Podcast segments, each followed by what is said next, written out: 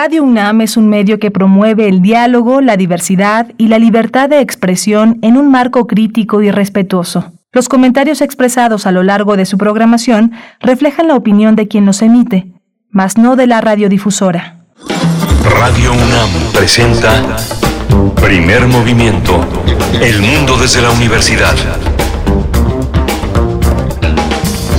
Muy buenos días, hoy es martes, martes 15 de marzo de 2022 y estamos aquí en primer movimiento iniciando nuestra emisión en vivo a través del 96.1 de la frecuencia modulada y en 860 de AM en www, también en la web en www.radio.unam.mx. Saludo a mis compañeros, a mis compañeros. Aquí en cabina se encuentra Socorro Montes a cargo de la consola en los controles técnicos. Está esta mañana también Antonio Quijano, nuestro jefe de noticias, pues aquí intentando este acercamiento con precaución. Poco a poco nos vamos eh, pues encontrando con nuestra sana distancia, pero felices de estar aquí en cabina. También, bueno, Frida Saldívar en la producción ejecutiva y mi compañero Miguel Ángel Quemain se encuentra del otro lado en los micrófonos, en la conducción. Buenos días, Miguel Ángel, un gusto estar contigo. Igualmente, Berenice Camacho, un gusto también compartir los micrófonos y enlazarnos también a la radio Universidad de Chihuahua esta mañana esta mañana que hubo un cambio un poco de clima, una ciudad húmeda, un poco fría, pero eh, nos permite también esta, esta forma de hacer comunidad entre la ciudad que, que, que, amanece lentamente. Estamos también conectados en Ciudad Juárez, Ciudad Cuauhtémoc y la gran ciudad de Chihuahua en la radio universitaria. Hoy tenemos un día interesante, un día en el que empezamos con literatura, con teatro teatro en el Estado de México. La Gorgona Teatro cumple 10 años y vamos a conversar con este, sobre esta década con José Uriel García Solís. Él es director de escena de la compañía La Gorgona. También tendremos, como cada martes, la participación de Edith Citlali Morales, violinista, comunicóloga, gestora, que nos hablará, bueno, nos va a compartir la curaduría musical de hoy martes, que gira en torno al oboe, propuestas musicales en torno al oboe. Así es que, bueno, esto en unos momentos estará Edith Citlali con nosotros compartiéndonos esta propuesta musical. Díganos ustedes qué les han parecido estas, eh, pues estos acercamientos, estas curadurías musicales de algunos colaboradores pues que agradecemos mucho y recibimos con mucho placer estas propuestas musicales. Cuéntenos en redes sociales qué les han parecido. Vamos a tener también la presencia del tema, la despenalización del aborto en Sinaloa. El tema lo trata América Armenta. Ella es activista, es feminista. Ella vive en Sinaloa y ha vivido estos días de, enorme tráfago para esta, este tema que pues, nos importa a todos allá en el norte del país. Así es, Sinaloa se convierte en el séptimo estado de la República en despenalizar el aborto. Sin embargo, es una victoria incompleta, es una victoria que, eh, bueno, se ha señalado. Falta mucho por pulir. En realidad no quedó una propuesta eh, cerrada, completa, redonda, sino que eh, hay muchos elementos que quedaron sin, sin revisión, sin aterrizar eh, de la mejor manera. Así es que vamos a tener los detalles, así como lo comentas, Miguel Ángel. Antes tendremos también la participación de Pablo Romo en la sección de transformación de conflictos. Pablo Romo es miembro del Consejo Directivo de Serapaz y profesor de la Facultad de Ciencias Políticas y Sociales de la UNAM y nos hablará de las otras guerras y los esfuerzos de paz en nuestra sección Transformación información de conflictos. Vamos a tener también en la, en la, información internacional el seguimiento a la invasión rusa en Ucrania. Vamos a tratar el tema con Luis Guacuja, el responsable del programa de estudios sobre la Unión Europea del posgrado de la UNAM. Así que bueno, va a, estar, va a, ser, va a ser interesante para quienes no han estado en contacto con las últimas líneas de la guerra. Tendremos la poesía necesaria esta mañana en la tercera hora. Yo tengo el gusto de compartir con ustedes una selección poética no es cierto, no soy yo. Esta mañana eres tú. Exactamente. Querido Miguel Ángel, pues a ver de qué se trata, que hay que esperarnos a la tercera hora. No, María del Carmen Velasco, una gran escritora que retomó la poesía de, de, hace seis años, publicando un libro muy interesante en 2019 y ahora ganó el Premio Nacional de Poesía Aguascalientes y pues eh, eh, me envió me envió un poema inédito de este libro que ganó esta, esta edición del Premio Aguascalientes, así que lo voy a leer hoy.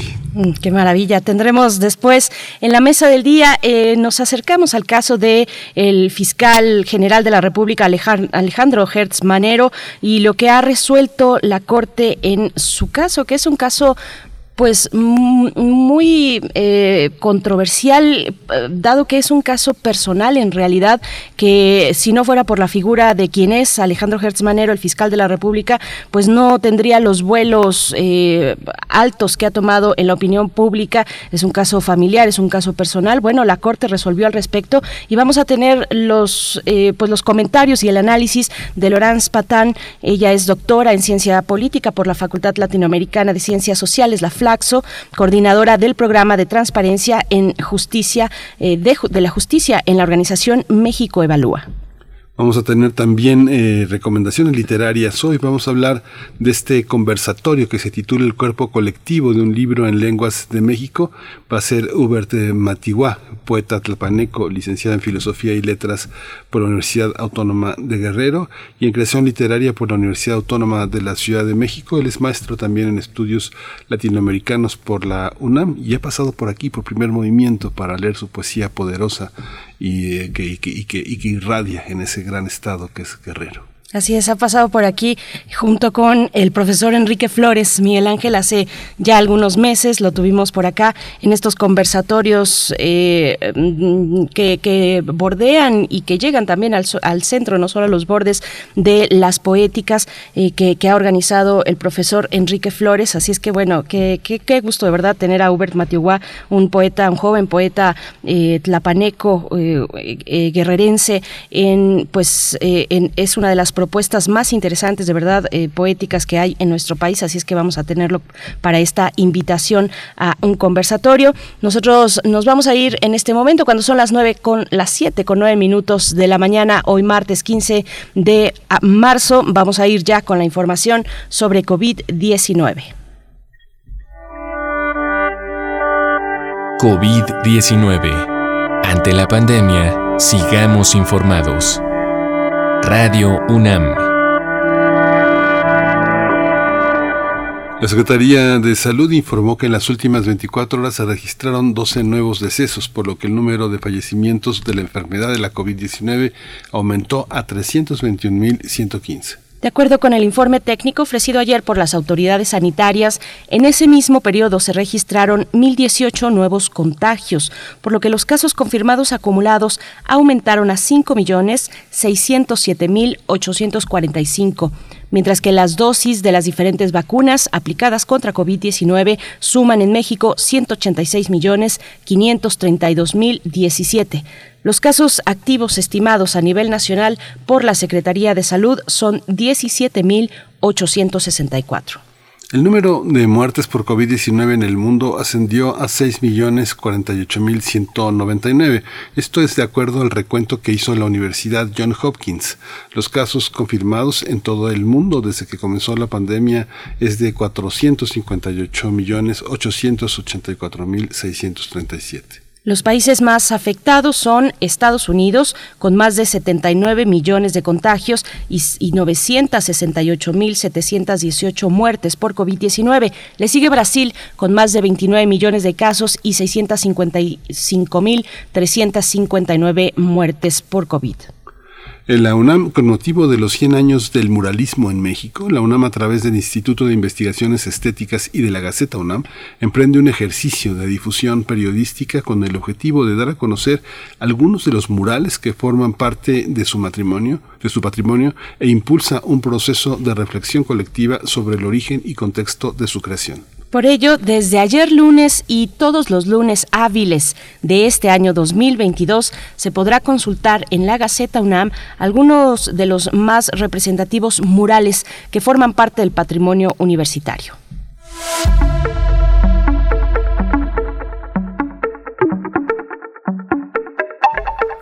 K-Pop Stories, las ciencias sociales y el K-Pop es el título del encuentro organizado por el Centro Cultural Universitario Tlatelolco, donde será abordado cómo funcionan los programas de trainees, estrategias de mercadotecnia y la organización de los afectos. Muy, muy interesante para aquellas y aquellos fans del K-Pop o al menos seguidores eh, y asombrados de este fenómeno eh, social del pop coreano, del pop que se eh, origina y es una gran industria muy poderosa en Corea del Sur, pues bueno, está este, este encuentro. La transmisión en vivo eh, estará disponible este martes 15 de marzo a las 7 de la noche en la página de Facebook de la Unidad de Vinculación Artística, la UBA, del Centro Cultural Universitario Tlatelolco y pueden llegar así fácilmente en Facebook, uba.ccu Tlatelolco. Así es que, bueno, pues interesante. Yo, yo sí le voy a entrar, querido Miguel Ángel, yo sí eh, voy a dar seguimiento. Me parece muy interesante a nivel de fenómeno social y bueno, eh, claro que levanta mucha emoción, sobre todo entre, entre jóvenes, entre adolescentes, pues esta mm, moda, este, esta propuesta eh, también cultural del K-pop, pues bueno, cuéntenos, ¿a ustedes les gusta el K-pop? Sí, sí. Interesante, yo me, me, he echado las últimas series de, de Corea, las últimas canciones y veo este, en materia de derechos humanos, de cuestiones de género, de protección a la infancia, todavía eh, Corea tiene muchísimos, muchísimos rezagos. Uno ve, por ejemplo, los policías y los detectives coreanos cómo torturan a sus detenidos, cómo allanan casas, como en el CAP pop coreano, las canciones tienen que ver con una, una cuestión muy machista, muy de dominación, muy de poder, muy de control de propiedad de las mujeres. Es muy, es interesante observar cómo esta cultura este, que está fuerte comercialmente entre nosotros representa también los avances que hemos tenido como, como país en materia de derechos humanos e igualdad. Pues sí, fíjate que yo contrasto un poco, por supuesto que existe esa, esa beta, esa parte, pero algo también que caracteriza a, algunos grupos de K-Pop es tener letras muy positivas, eh, muy dirigidas al buen ánimo entre los jóvenes. Lo he visto así, incluso hay testimonios de algunos jóvenes eh, durante, la, durante los meses más difíciles del confinamiento, eh, en, el, en, digamos, en alguna medida con, la, con, con la depresión o el bajo ánimo, pues muchos de ellos han dicho, nos, eh, el pop, el, K-pop me ha, me ha sacado de ahí, me ha dado eh, pues nuevas miradas, digámoslo así, y, es, tiene, tiene esa parte también interesante, es sin duda un fenómeno complejo, el del K-pop, y es una industria también millonaria que llega cada vez a más lugares en el planeta, Miguel Ángel. Sí, es como el club de los optimistas, ¿no? sí, algo así. es una energía positiva como el club de los optimistas. así es, tal cual. Pues bueno, nosotros vamos a ir, cuando son las 7 con 15 minutos, vamos con Edith Citlali Morales para ver de qué trata la propuesta musical de esta mañana. Primer movimiento.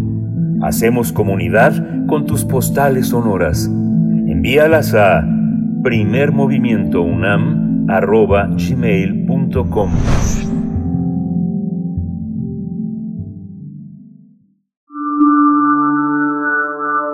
Curadores musicales de primer movimiento. Damos la bienvenida a Edith Citlali Morales, violinista, comunicóloga, gestora cultural e investigadora musical que nos acompaña cada martes con las curadurías musicales. ¿Cómo estás, querida Edith? Bienvenida a Primer Movimiento. Hola, hola, muchas gracias, Berenice, Miguel Ángel, amigas, amigos de Primer Movimiento. Muy buenos días. Ya estoy por aquí, como siempre, muy contenta para platicarles un poquito de cómo está confeccionada la lista musical que nos acompañará esta mañana durante nuestro programa. Pues Adelante. gracias Miguel Ángel. Pues hoy quise compartir música enfocada a un instrumento en particular, el oboe. Este instrumento pertenece a la familia de los alientos madera. Recordemos que la familia completa está conformada por flautas, clarinetes, fagotes y oboes y diversas variantes de estos mismos instrumentos. Se llaman así porque para producir su sonido hay que soplarles y en sus orígenes eh, los instrumentos estaban precisamente conformados de este material de madera. Con el tiempo esto ha cambiado y las flautas, por ejemplo, ya no son, ya son de metal y en el caso de los oboes el instrumento sigue siendo de madera, pero ahora tiene maquinaria de metal para poder producir todas las notas. Pero el nombre de la familia se sigue conservando, alientos madera. El oboe es un instrumento melódico y tiene un timbre muy dulce y muy expresivo. Dentro de las orquestas de cámara y sinfónicas tiene además una responsabilidad muy grande, pues tras la indicación del concertino, el oboe es el encargado de dar el tono, es decir, de indicar la frecuencia de la nota la, con la cual hemos de afinarnos el resto de los músicos. Gran responsabilidad antes de cada ensayo y de cada concierto. Bueno, Pues hoy este instrumento es el protagonista de nuestra curaduría. Selecciona música donde el sonido del oboe se distingue sobre los otros instrumentos. Es así que escucharemos cinco obras, de las cuales tres son conciertos para oboe, oboe y orquesta. Uno clásico, el de Mozart, y dos barrocos. Uno de Vivaldi, que es para dos oboes solistas, y el otro concierto barroco es el segundo movimiento del concierto de Marcello, que para mí en lo personal es música que me atrapa y me maravilla. Puedo decir que me provoca hasta un efecto como, como de hipnosis. Me gusta muchísimo. Ojalá opinen lo mismo que yo. Bueno, como les decía, estas obras tienen como parte solista al oboe, pero cabe señalar que este instrumento ha sido a lo largo de la historia de la música uno de los favoritos de los compositores para escribirles grandes e importantes solos dentro de las obras orquestales. Tal es el caso del Lago de los Cisnes de Tchaikovsky, que también escucharemos más tarde. Este tema que fácilmente reconocemos e identificamos con el cisne protagonista le pertenece al oboe. Tchaikovsky lo escribió perfectamente, la escena musical, por decirlo de alguna manera, pues es así, primero escuchamos el trémolo de la cuerda, como si fueran las ondas del agua, después unas notitas por ahí del arpa, como si fueran unas burbujas, y del centro del lago emerge el sonido del oboe representando al cisne. Es como magia, es maravilloso. Y bueno, para comenzar esta mañana, una partitura del siglo XX, escrita por el gran compositor italiano Ennio Morricone. Esta pieza, si me lo permiten, lleva una dedicatoria especial para ti, querido Miguel Ángel Quemain, pues si mi memoria no me engaña, Morricone es un compositor que te gusta. ¿Es así? sí, muchísimo, muchísimo. Es una, un proliferante. Así es. Pues esta pieza, El oboe de Gabriel, pertenece al soundtrack de una película de 1986, en donde actuó Robert De Niro. La música está muy bien lograda y grandes oboístas de todo el mundo han interpretado este fragmento que es de una belleza infinita. Pues así quedó nuestra selección de hoy. Confieso que me costó un poquito de trabajo. Se quedaron muchas obras un poco tristes por no haber sido elegidas para estar aquí el día de hoy. Así que ya me cuentan en redes sociales y otro día ponemos más obras relacionadas con este maravilloso instrumento de viento, el señor oboe. Pues muchas gracias a ti, Edith Citlali Morales. Nos encontramos el próximo martes. Y sí, ahí están las redes sociales para que nos envíen sus comentarios. Cuéntenos qué les parece esta selección que estará corriendo a lo largo de esta mañana en primer movimiento. Gracias, Edith. Muchas gracias, Berenice. Mando saludos a todos mis colegas oboístas que yo sé que escuchan primer movimiento. Y bueno, pues espero que les agrade esta lista. Reciban un abrazo musical enorme y los dejo con el oboe de Gabriel de Ennio Morricone. Hasta la próxima. Gracias. Vamos.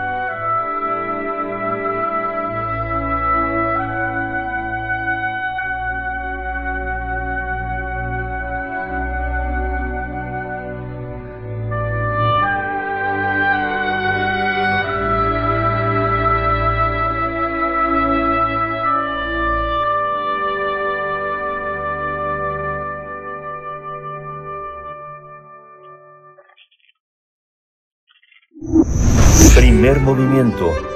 Hacemos comunidad en la sana distancia.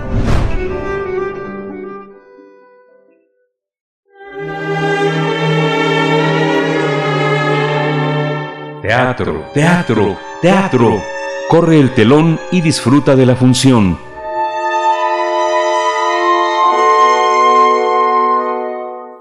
La compañía mexiquense La Gorgona Teatro cumplió 10 años. En 2012 nació con dos propósitos.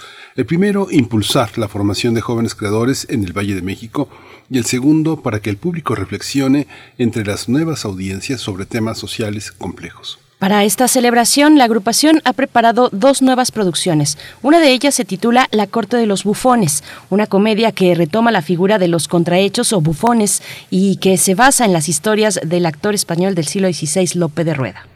Además, con recursos como títeres, cabezudos y la música en vivo, invita a reflexionar sobre la ambición y la pobreza. Esta obra se va a presentar sábados y domingos de marzo eh, hasta el primero de mayo a las 13 horas en el Teatro Universitario Los Jaguares. La segunda propuesta, la segunda puesta en escena, se llama Belisa, ¿dónde estás? El misterio de las niñas desaparecidas, que aborda la violencia de género. La obra se estrenará el 28 de abril y posteriormente se presentará a inicios de mayo en plazas públicas de Toluca, pero aún está por definirse el horario. Las dos puestas en escena y otras actividades de formación de teatro integran el proyecto Casa Gorgona, que se ve beneficiado con el programa Mega, en el cual la compañía decidió enmarcar su aniversario.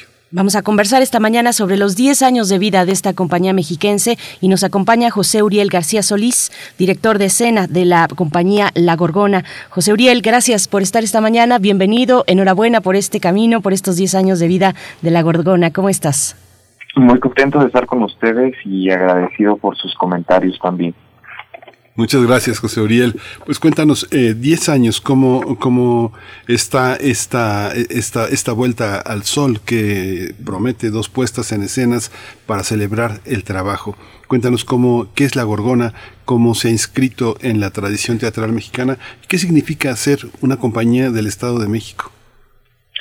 Bueno, eh, lo primero, creo que estamos contentos justamente eh, de poder llegar, de poder eh, celebrar 10 años, de que pese a las circunstancias pues globales, eh, hemos logrado de alguna u otra manera seguir y vernos beneficiados con ciertos programas que nos han ayudado a emprender varias actividades que teníamos eh, ya en mente desde hace tiempo y que sabemos que son de beneficio, una para la comunidad de aquí, del Valle de, la, de Toluca, y también para el gremio artístico. Nos complace mucho poder festejar, celebrarlo con el público y celebrarlo también con la comunidad teatral. Eh, en efecto, nosotros somos una compañía de la ciudad de Toluca, aquí tenemos nuestra sede, nacimos hace 10 años y como un grupo de en aquel entonces estudiantes de la licenciatura en artes teatrales de la Universidad Autónoma del Estado de México que querían emprender algunos proyectos y que pues poco a poco fueron perfilando hacia una línea de trabajo específica que tiene que ver con el estudio y la creación de espectáculos que resulten ser incluyentes y que tengan un mensaje tanto para las jóvenes audiencias como para el público en general. Eh, hacer teatro en el Estado de México, pues eh, hacer teatro sobre todo con, con, esta mira es algo que creo que del tiempo que nosotros llevamos acá, eh, pues no se ha hecho tanto.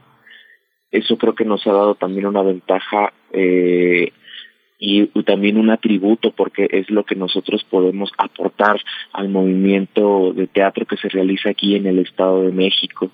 Y hemos tenido también la fortuna de poder llevar estas propuestas y dialogarlas con las audiencias de otros estados. Hemos estado afortunadamente en la Ciudad de México con una, podría decir que por lo menos nos presentamos una vez al año en, en alguna temporada, en algún espacio y pues esto afortunadamente también se puede replicar en otros estados de la República.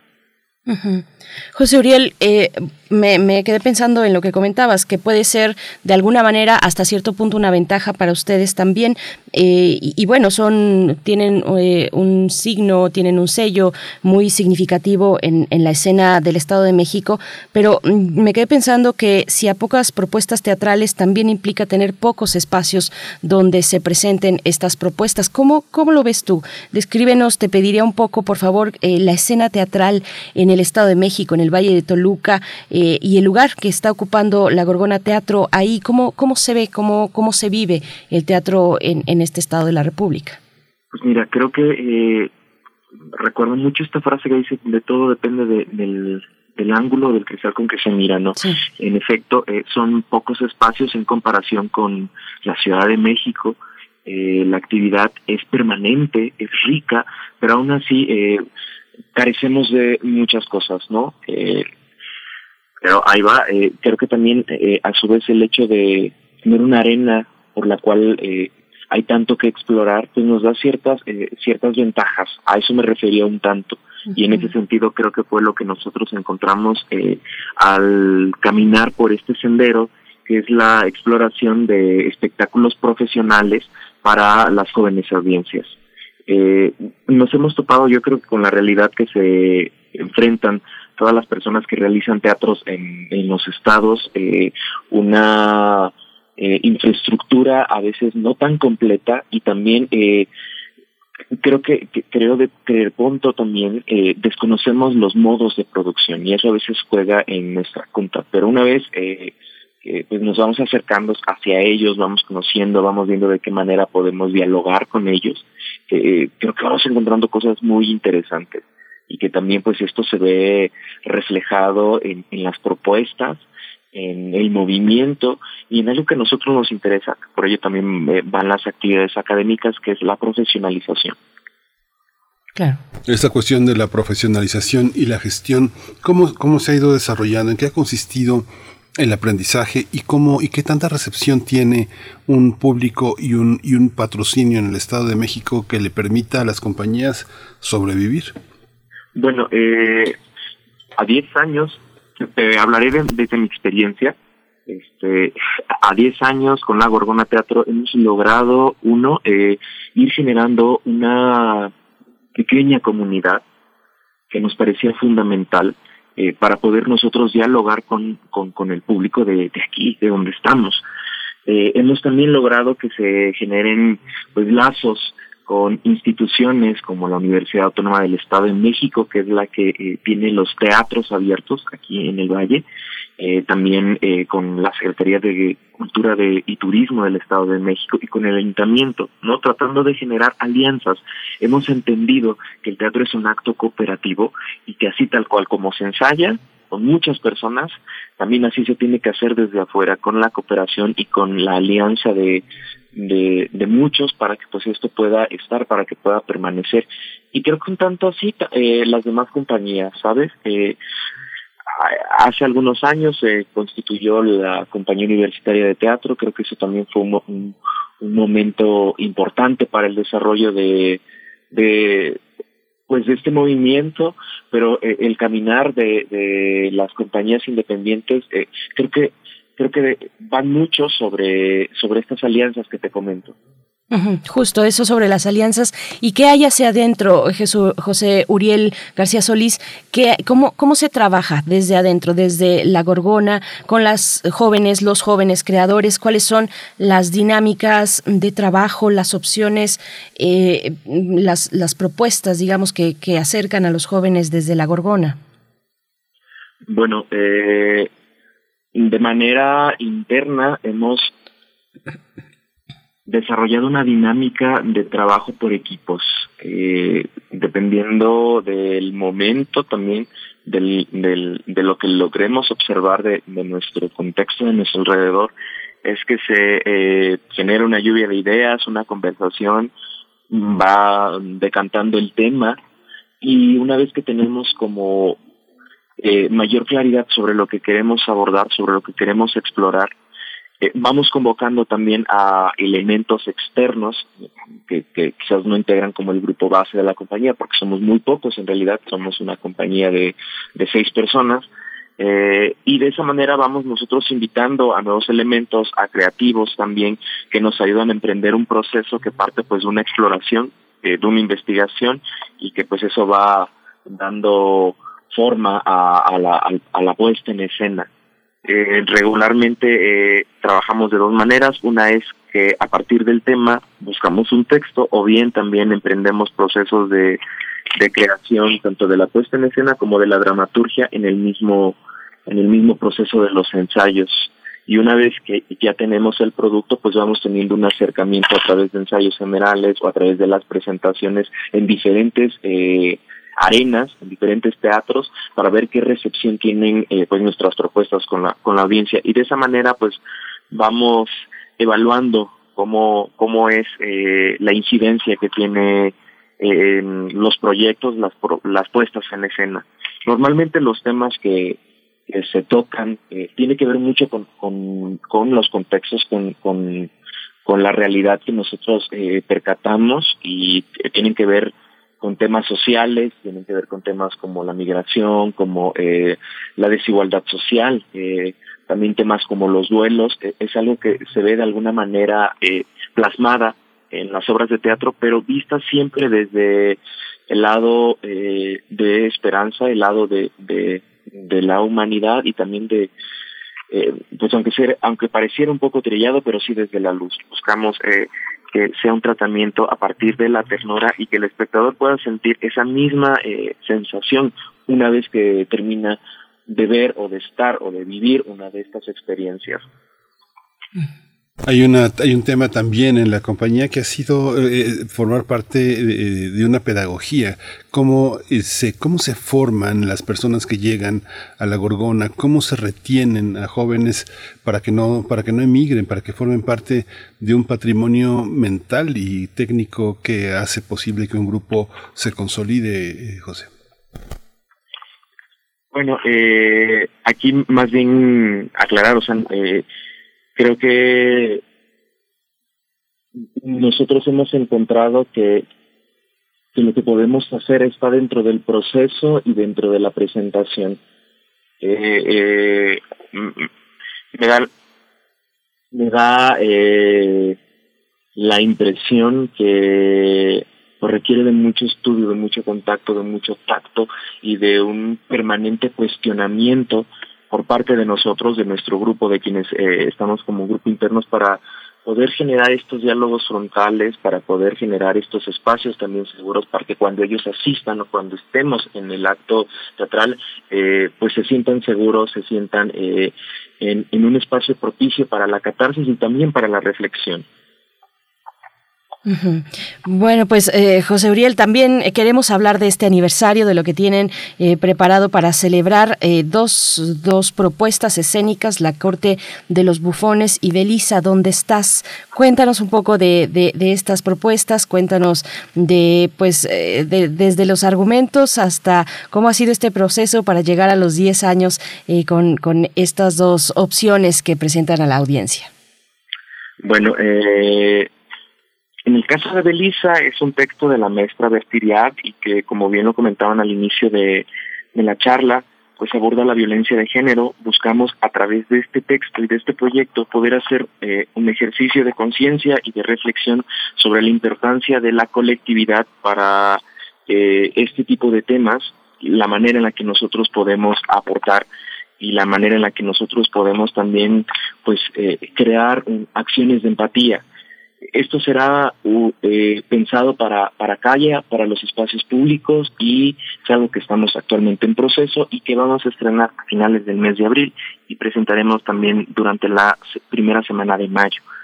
La otra obra, que es La Corte de los Bufones, es un espectáculo que nació por ahí del año 2016, que está inspirado en pasos de Lope de Rueda, que giran eh, todos en torno hacia, hacia la, a la ambición del hombre y que hacemos también ahí una crítica un tanto este de manera fársica y esto lo hacemos pues a través de, del tono que tiene el bufón que encontramos en, en esta figura de contrahechos de la cual se evoca este propio espectáculo a las a compañías itinerantes, pues conformadas por, por, por estos personajes. De esa manera nosotros eh, pues conceptualizamos eh, eh, este espectáculo que también lleva música, que lleva canto, que lleva baile, para que pues fuera una experiencia cómica, divertida para la audiencia y que pudiera también tener un diálogo entre pues el teatro clásico con la audiencia contemporánea.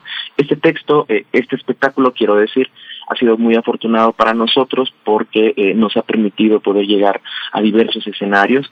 En el año 2017, en aquella edición del FITU, tuvimos la oportunidad de estar en, la gran final como parte de la categoría C3 eh, un año antes, en el 2017, pudimos estar en el Cervantino, en el Festival de Teatro de Calles. Ha sido un, eh, un montaje que nos ha permitido viajar a países como Argentina, como Chile, como España. Eh, por ahí el vestuario que lo realizó y confeccionó nuestro compañero Julio Chávez eh, se lo llevó a exponer a una bienal de escenografía y vestuario en Beijing, China. Entonces, como ven, pues es un, proyecto que nos gusta, que le queremos mucho y que eh, nos ha dado pues muchas satisfacciones y que por ello también decidimos retomarlo para con este poder celebrar estos 10 años de, de estudio, estos estos 10 años de, de teatro, estos 10 años de, de jugar, de imaginar y de sentir pues, de manera colectiva. José, ¿cómo, ¿cómo lograron sobrellevar la pandemia? ¿Cómo la tecnología, las pantallas, la transmisión a distancia, eh, cómo enfrentaron ese fenómeno? ¿Qué opinas de, ese, de esa manera de encarar el teatro? ¿Se debe de quedar? ¿Cómo, cómo compartir con el fenómeno escénico en vivo? Ay, no sé, me parece eh, muy compleja la, la, la respuesta porque, siendo muy honesto, creo que eh, los integrantes pues nos tuvimos que separar, estuvimos eh, cerca de un año lejos, sin vernos y cada quien confrontó pues situaciones muy adversas, así como todos, ¿no? En todos los que vivimos el, este encierro, creo que eh, somos conscientes eh, eh en silencio quizás y en secreto de, de lo que significó estar eh, encerrados y tener que confrontarse a fantasmas, a, a situaciones de casa, a un montón de cosas. Creo que fue un momento sí muy de crisis eh, y en nuestro caso eh, el teatro nos acompañó y, nos, nos permitió esa pausa también, pausa necesaria forzosamente. Cuando hubo un mejor ánimo, pues empezamos a emprender también eh, algunas propuestas, unas que tenían que ver con teatro de calle, que, pensaba, que pensamos hasta la fecha que es, es la opción, y otras con, con pues este juego que nos permite la comunicación virtual. Eh, muy interesante también porque viendo el lado positivo pues nos permitió poder jugar, eh, poder eh, entablar eh, un proceso con actrices de otros estados en, el año 2021 hace un año emprendimos un trabajo que se llamó Un elefante sobre los hombros, que era una puesta en escena en pantalla y que tuvo también la oportunidad pues de conjuntar un equipo de actrices que estaban entre el Estado de México, Morelos, Guerrero y Veracruz. Pensaría que e, ese fue eh, el eh, desde mi punto de vista un lado positivo que nos permitió también enlazarnos con la audiencia de, de latitudes pues muy remotas, había gente que, que colegas, amigos desde el cono sur estaban eh, atentos a la función que también desde el otro continente del continente eh, pues de Europa eh, y eso creo que fue interesante no el poder eh, sabernos comunicar y enlazar por un espacio de, de tiempo creo que eh, yo reconozco que eso valió mucho la pena y que también nos ayudó de alguna u otra manera a, a ir entendiendo y comprendiendo este fenómeno, este fenómeno global. Ya cuando el semáforo lo permitió, pues nosotros encantados y, y felices de poder regresar al, al escenario y aún así todo un proceso, ¿no? Porque eh, uno llega y, llega con temor, llega con miedo, llega con, con la conciencia de que es una gran responsabilidad eh, compartir con tus compañeros y, y compartir con el público.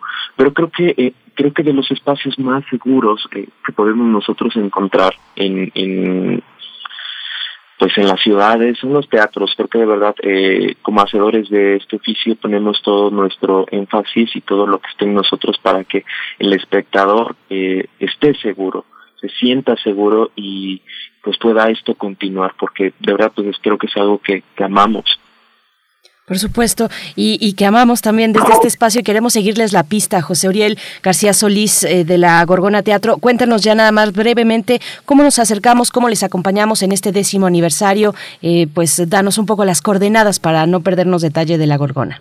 Pues miren, yo les invito a que nos visiten en nuestras redes sociales, nos pueden encontrar tanto en Facebook como en Instagram, como la Gorgona Teatro.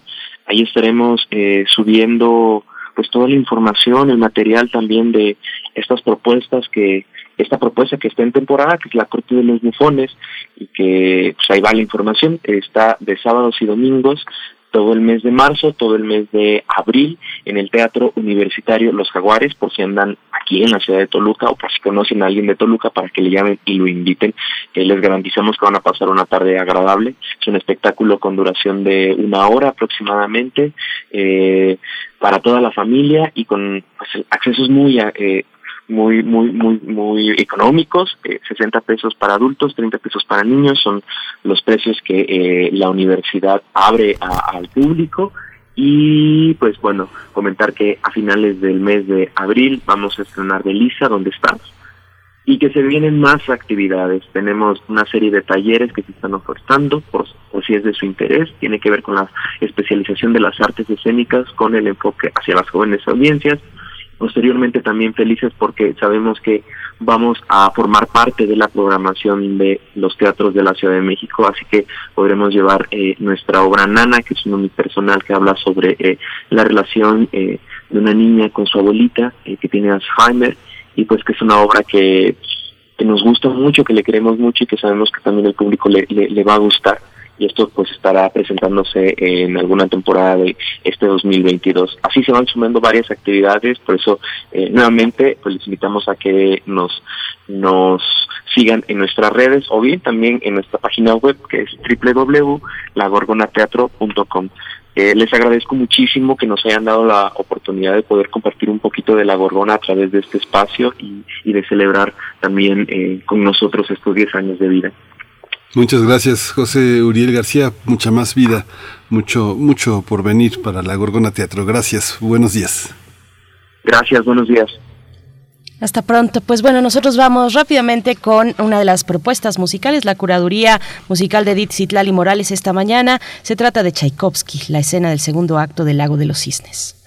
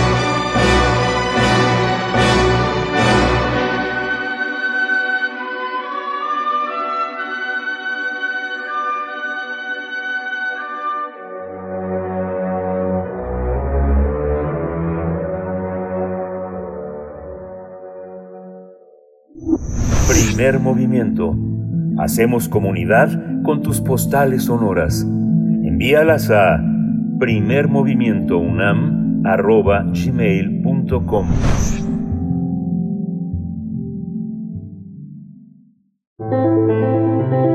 Transformación de conflictos. Y este martes tenemos la presencia de Pablo Romo, miembro del Consejo Directivo de Serapaz, profesor de la Facultad de Ciencias Políticas y Sociales de esta Casa de Estudios para hablar de las otras guerras y los esfuerzos de paz. Pablo Romo, ¿cómo estás? Bienvenido. ¿Qué tal? Muy buenos días a ti, al auditorio. Miguel Ángel, buenos días. Hola, buenos días, Pablo.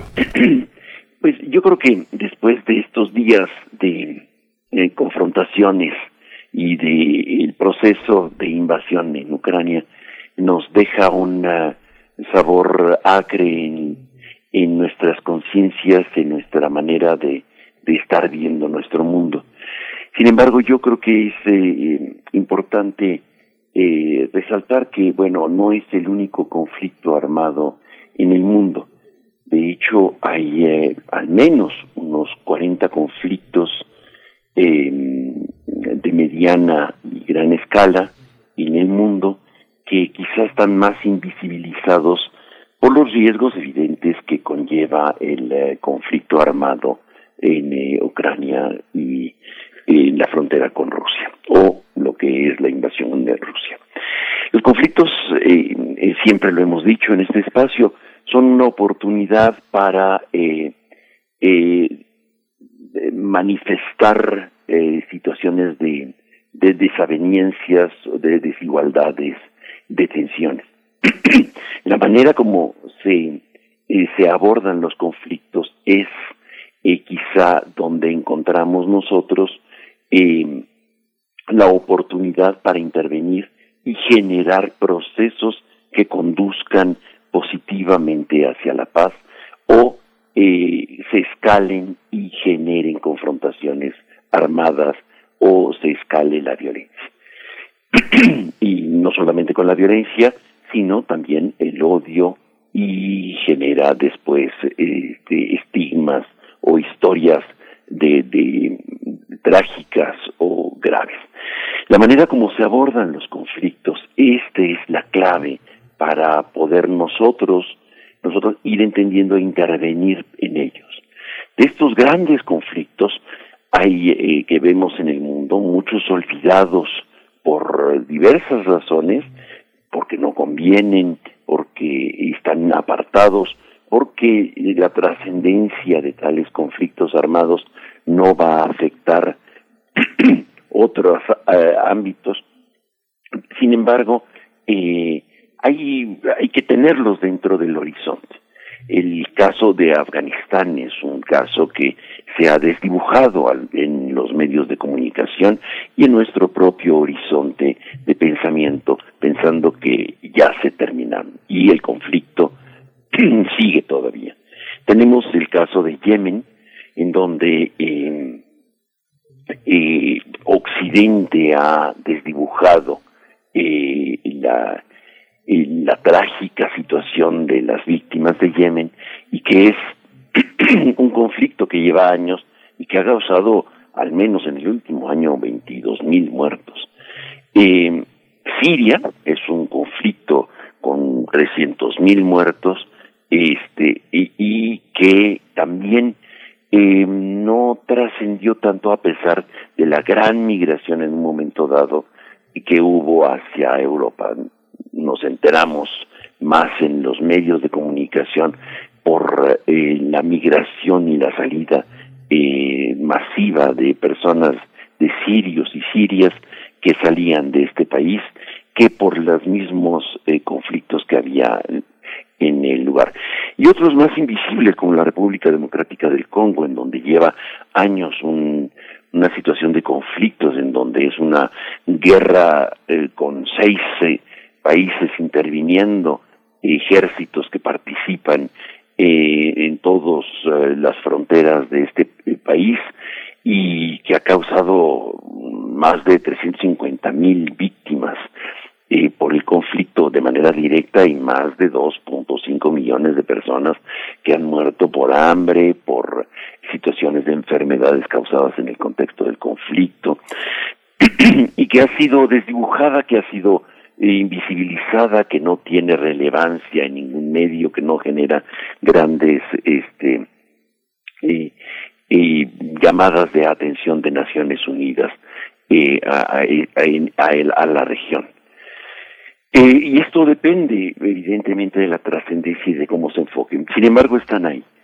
Pero más que relevar los conflictos, me gustaría en esta ocasión eh, relevar las, las acciones por la paz, porque em, creo que em, lo que estamos viendo, la evolución que estamos viendo del conflicto armado en Ucrania, nos está eh, llamando la atención de que la paz sí es posible, que, la, construir la paz con negociaciones sí es posible.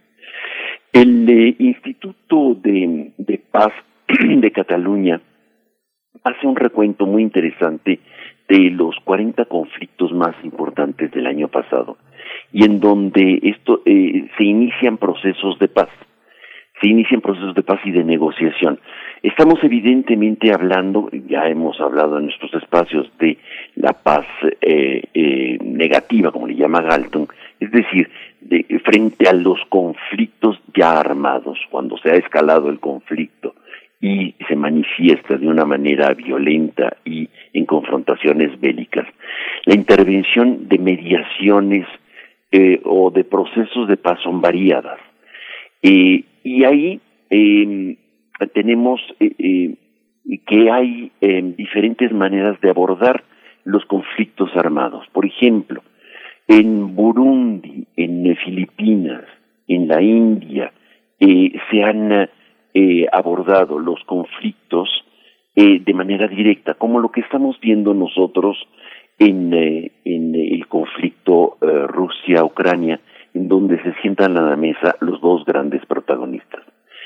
En muchas ocasiones, la mayor parte de los conflictos, las, los procesos de paz se hacen con terceros es decir, una especie de negociador o de mediador externo que facilite los procesos de paz. Y ahí vemos muchos, de, la mayor parte de los conflictos. De hecho, el eh, Instituto de, Paz eh, de Cataluña eh, contabiliza 24 negociaciones donde de países como por ejemplo Camerún, Libia, Mali, mm, el, de Mindanao en Filipinas, por ejemplo, o el de Myanmar, eh, Papúa Nueva Guinea, por no hablar de Chipre o de Georgia o de Moldavia y, Ucrania, no, de Ucrania no, este, son negociaciones que tenemos eh, un tercero en discordia, una tercera parte que está participando con autoridad y fuerza para poder sentar a los dos actores a negociar. Esto eh, va a depender evidentemente de los actores. Y, eh, y así vamos teniendo diferentes este, expresiones y participación en procesos de paz, en donde participa, por ejemplo, Naciones Unidas, un, eh, un conjunto de pool de países que pueden ayudar a sentar a la mesa a, a los beligerantes. Los procesos de paz, a pesar de los conflictos, este, siempre están eh, siendo atacados y vulnerados por los señores de la guerra, es decir, los dueños de las grandes empresas de armas, porque evidentemente es un negocio la guerra, siempre hay que pensarlo y tener en el horizonte eso, y para, pero sin embargo es un negocio para muy pocos, porque la paz es un super negocio para las grandes mayorías. Eh, en, en, pregúntenles en Michoacán.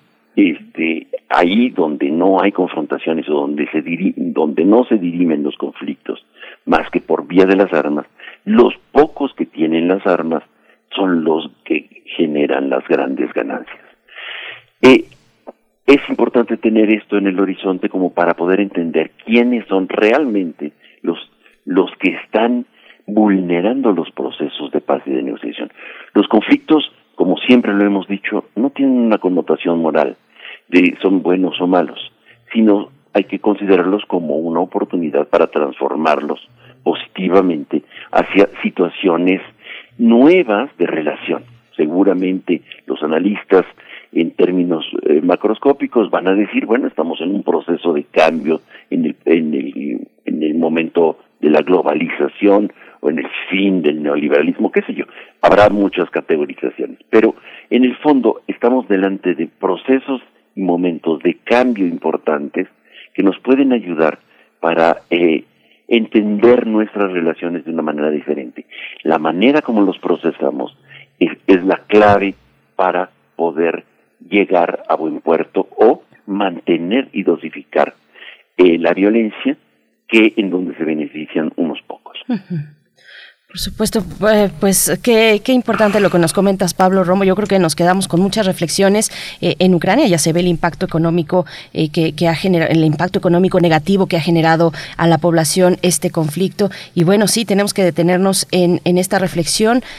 tantos conflictos olvidados, nos hablas, mencionas pocos, los más tal vez complejos de estos 40 conflictos activos en el mundo actualmente, pues olvidados porque no hay gas de por medio, no hay, no hay petróleo de por medio, no, o no cruzan posiciones eh, geoestratégicas eh, de, las potencias en el mundo. Pues bueno, una reflexión muy, muy rica y muy interesante, Pablo. Como siempre, te agradecemos desde este espacio. Excelente, muchísimas gracias. Y yo les invito a nuestro auditorio que conozca la Escuela de, de, Paz eh, de Barcelona, justamente, en donde pueden encontrar mucho material para animarse a pesar de las dificultades y los conflictos bélicos que estamos viendo. Muchas gracias, Pablo. Despedimos eh, también a la Radio Universidad de Chihuahua. Eh, nos escuchamos mañana de 6 a 7, de 7 a 8. Quédese aquí en primer movimiento. Ya son las 8 de la mañana. Síguenos en redes sociales. Encuéntranos en Facebook como Primer Movimiento y en Twitter como arroba PMovimiento. Hagamos comunidad.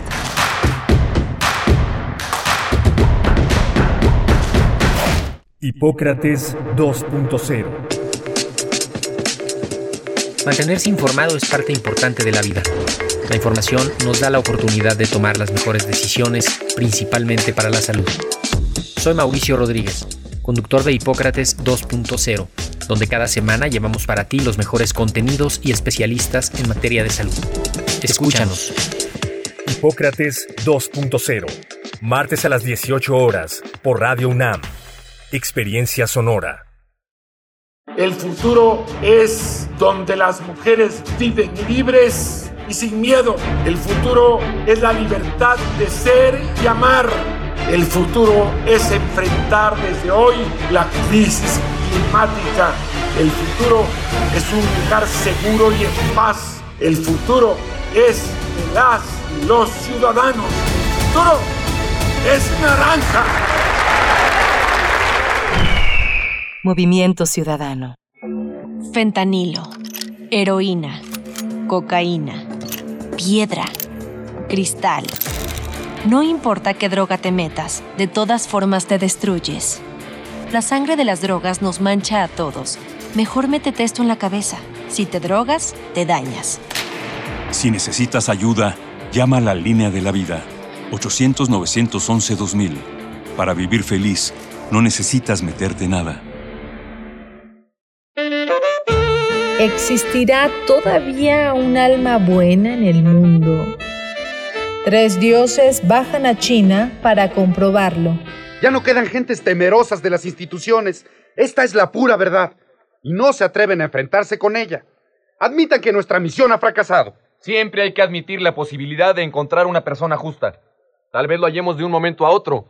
De la serie Teatro en Radio presentamos... ¡Adiós! La honesta persona de Sichuan. Adaptación de la obra de Bertolt Brecht.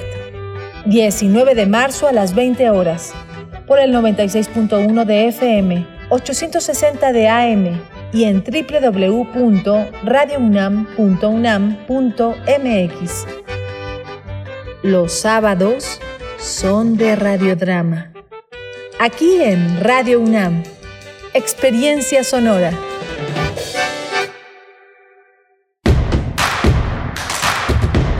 Encuentra la música de primer movimiento día a día en el Spotify de Radio UNAM y agréganos a tus favoritos.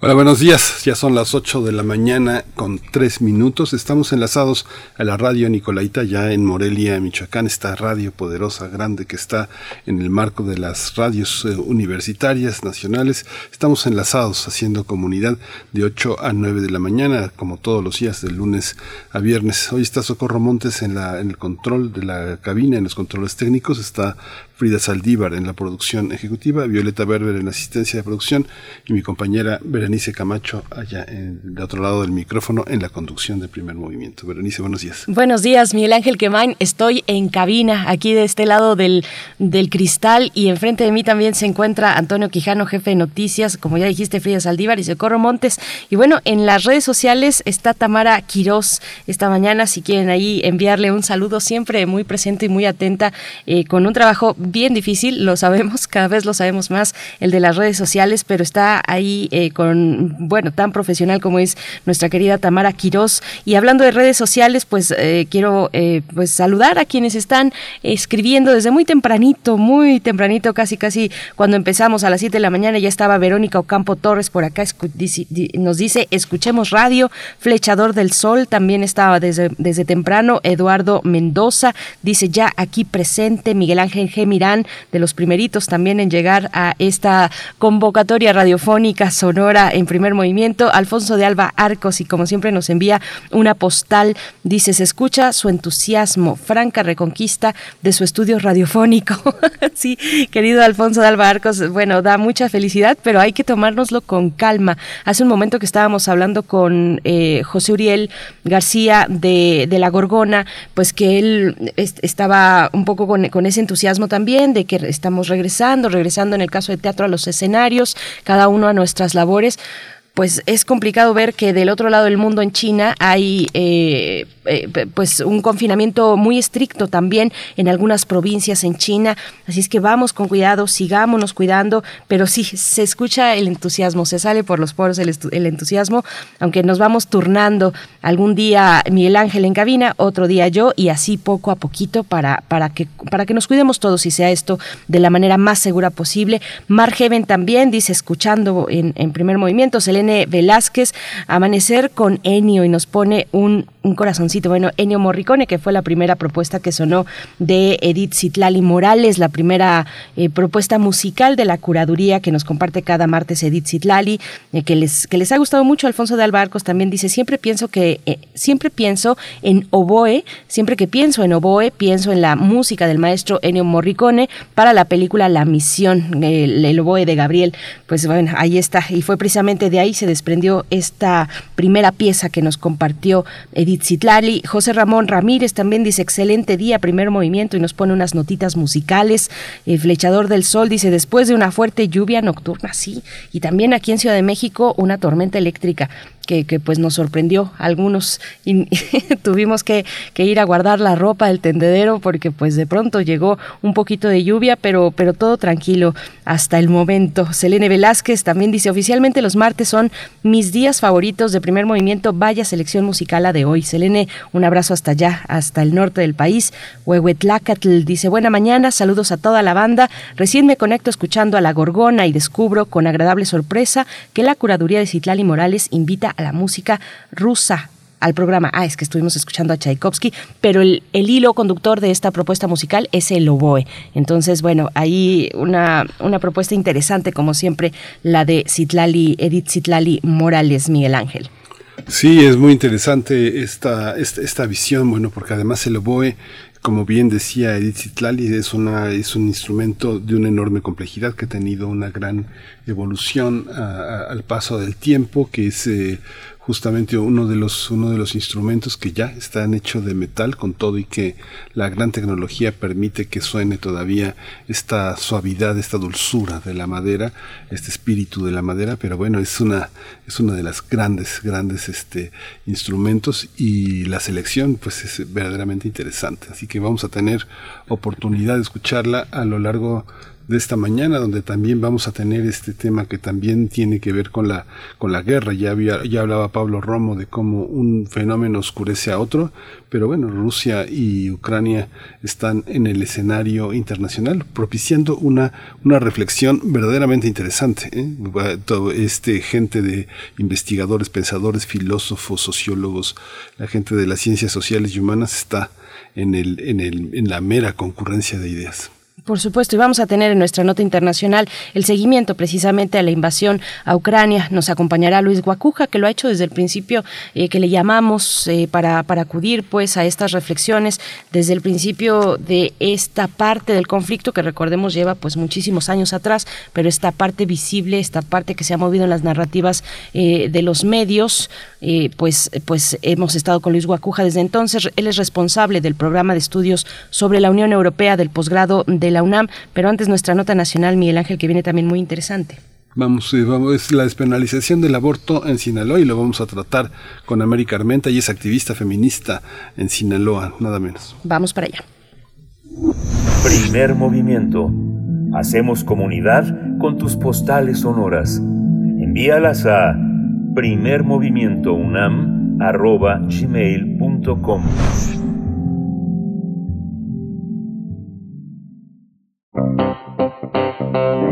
Nota Nacional. El pasado 8 de marzo, en el Día Internacional de la Mujer, mientras miles de mujeres se manifestaban por una, una vida libre de violencia, el Congreso de Sinaloa aprobó una iniciativa para despenalizar el aborto. Con 28 votos a favor de Morena, dos en contra, uno del PRI y otro del PAN, y nueve abstenciones, los, las y los legisladores aprobaron diversas modificaciones a las leyes locales que permiten la interrupción legal del embarazo hasta la semana 13 de gestación, que es eh, superior al límite estipulado por otros seis, los otros seis estados, con despenalización del aborto, donde el límite es de 12 semanas. Esas reformas promovidas por este partido Morena fueron hechas a artículos de la Ley de Salud y del Código Penal del Estado. Así que en esta nueva legislación se establece que las instituciones públicas de salud están obligadas a brindar de forma gratuita el servicio para la interrupción del embarazo. No obstante, organizaciones civiles alertan que las reformas contienen deficiencias y fallas de técnica jurídica que, lejos de garantizar la interrupción legal del embarazo, viola los derechos de las mujeres. Esto se debe a que las penalizaciones se mantienen. Por ejemplo, a la mujer o persona gestante que interrumpa el embarazo después de las 13 semanas se le impondrá de uno a tres meses de medidas integrales, mismas que la y le corresponderá determinar a la autoridad judicial, pero podrán ser en materias de salud, educación o de cualquier índole. Pues vamos a conversar esta mañana sobre la decisión del legislativo sinaloense para despenalizar el aborto en esa entidad y la decisión del gobierno estatal de publicar sin cambios el decreto. Así es que nos acompaña con este propósito América Armenta, activista feminista del estado de Sinaloa. América Armenta, buenos días, te saludamos hasta allá, hasta ese hermoso estado de Sinaloa. ¿Cómo te encuentras? Bienvenida. Buen día, Berenice. Buen día, Miguel Ángel. Mucho gusto estar con ustedes. Gracias, América Armenta. Eh, ¿cómo, ¿Cómo entender esta publicación eh, como al pie de la letra de este decreto, de esta despenalización del aborto? ¿Qué queda pendiente? ¿Cómo evalúas, eh, cómo evalúas toda esta situación que arrancó el 8 de marzo? Hay una situación muy importante porque nosotras eh, desde Sinaloa aplaudimos que ahora las instituciones públicas sean quienes lleven este procedimiento a quienes decidan abortar sin embargo, sí hay estas imprecisiones legales, justo como ustedes los comentan, y me gustaría ah, hacerles una observación. En el Código Penal, en el capítulo que se llamaba aborto, ahora se le llama interrupción del embarazo. Las y los diputados decidieron cambiar este nombre sin entender que no son lo mismo.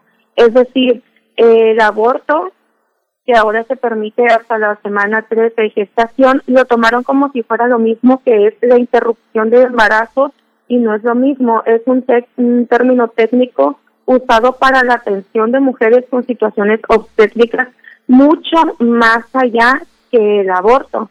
Y ahora en el Código Penal se está tomando como si fuera la misma cosa. Justamente ustedes mencionaban otra complicación que se define a la interrupción del embarazo eh, como la que termina anticipadamente la gestación después de la semana 13, sin revisar las condiciones particulares de cada embarazo o entender la diferencia con el aborto. Les voy a poner un ejemplo.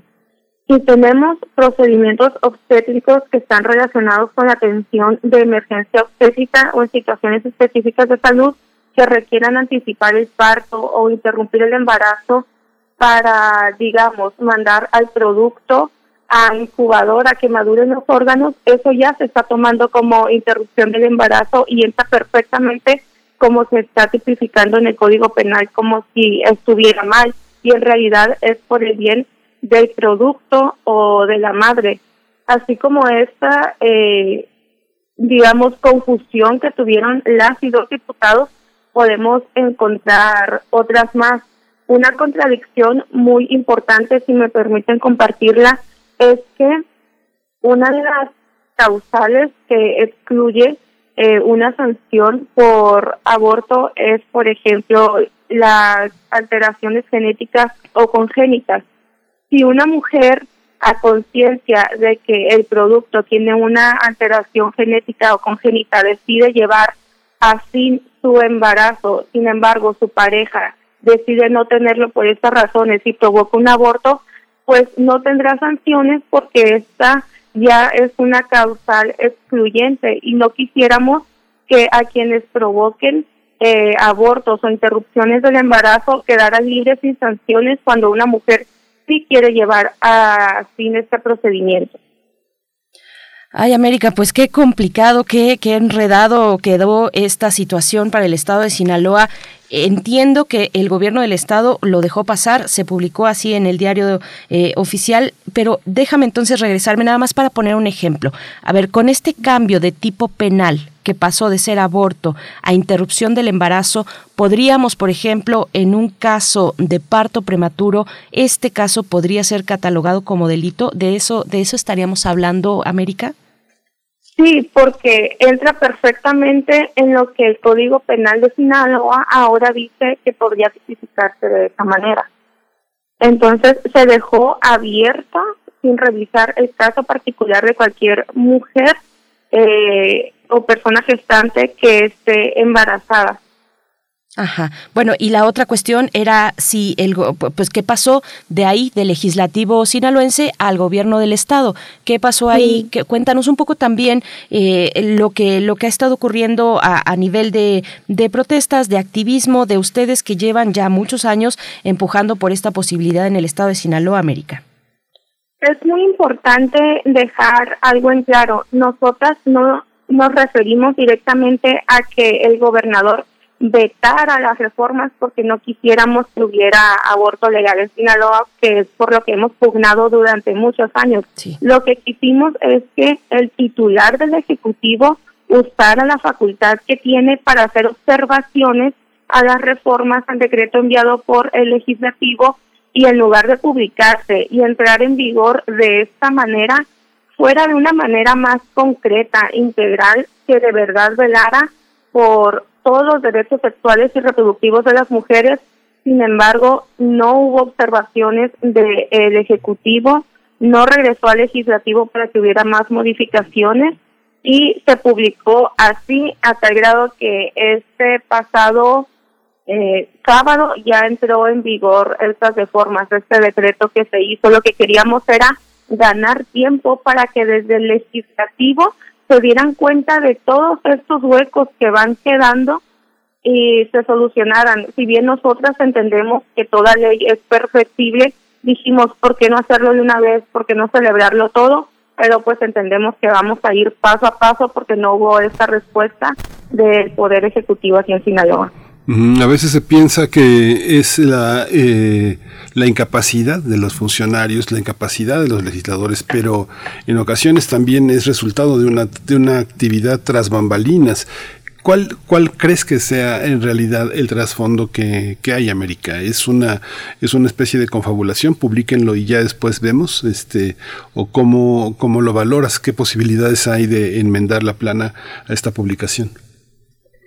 Sí, eh, ese es el mensaje que se envió. En este momento tenemos por primera vez un gobierno del Estado eh, que es el mismo partido de la mayoría del Congreso de Sinaloa. Por primera vez tenemos ambos poderes con Morena. Entonces es esta también, esta unión que están intentando dar a la ciudadanía que se está teniendo por la que se fueron, ¿no? Sin, dejando a un lado esta parte de que pudieron haber hecho algo de una manera integral. Entonces no hay mejor termómetro para entender que fue un tema político que el hecho de que no se nos escuchara cuando prácticamente les dimos las observaciones una por una.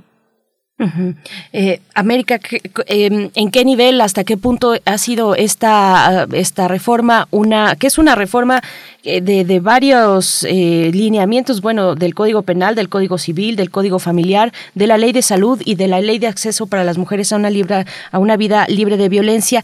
¿Qué tan contraproducente resulta ya en, el, en, pues al final con este resultado ya publicado, ya siendo efectivo en el estado de Sinaloa? Pese a estas observaciones que se pueden retomar, lo más importante que quisiéramos nosotros como, como primer paso dar es que fueran justo las instituciones públicas quienes realizaran este proceso y eso sí se garantiza durante estas reformas en estas reformas, porque aquí en Sinaloa, déjenme comentarles que no solamente estaba como la penalización, criminalización eh, por este tema que es el aborto, sino también hay una, digamos, criminalización social muy grande, una penalización social muy grande. Entonces consideramos que este puede ser el primer paso para que las mujeres puedan llegar a una institución pública y realizar este proceso de una manera digna, eh, libre, eh, secreta, si quieren hacerlo así, pero si encontramos que estas son las cosas que, se, que les comenté, las cosas que se pueden mejorar. Si me permiten agregar una más que se me estaba pasando, el pasado mes de noviembre la Suprema Corte de Justicia de la Nación eh, determinó inconstitucional eh, la objeción de conciencia y aquí en Sinaloa tal lo que se, se determinó como inconstitucional eh, por la Suprema Corte es lo que entró en la ley. Todas estas deficiencias que estamos encontrando sabemos que en el camino se pueden arreglar y que sí es un gran paso que ahora a las mujeres se les permita eh, en Sinaloa abortar eh, de una manera legal. Sin embargo, sí vamos a seguir apelando porque se tome en cuenta que se tiene que eh, tratar con dignidad este tema y por todos los derechos sexuales y reproductivos. ¿Cómo observan? ¿Hay un censo de, hay un consenso en el personal de salud de la atención sobre, sobre la interrupción del embarazo? ¿Hay una, hay una visión del propio, de los propios médicos, de las enfermeras? Porque finalmente el tema de la objeción de la, de conciencia siempre está de una manera subterránea, obstaculizando, generando este eh, eh, imposibilidad de que se ejerza ese, ese derecho. ¿Cómo han evaluado ustedes el procedimiento del personal de salud? ¿Es un obstáculo es una, o son aliados? Eh, lo que encontramos aquí es que, bueno, las reformas a la ley de salud indican que se tiene que garantizar que la mujer puede llevar a cabo este procedimiento a la institución en la que se acerque. Sin embargo, entendemos que hay médicos y médicas que pueden negarse a hacer este procedimiento. Ahí eh, sería labor de cada institución de salud garantizar tener personal que esté de acuerdo en hacerlo, porque la ley dice que no se le va a negar este servicio a mujeres.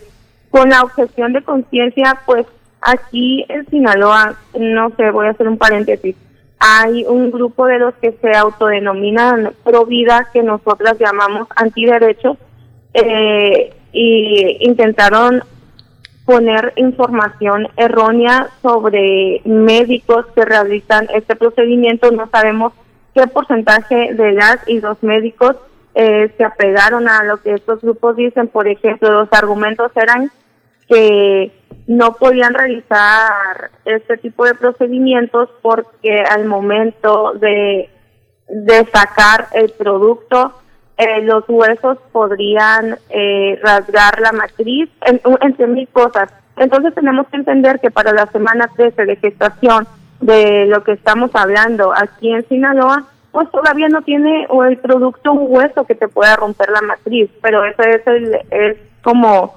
el, la narrativa que tienen, entre otras cosas, para infundir miedo y no sabemos qué tantos médicos se vayan a, a pegar a lo que están diciendo estos grupos.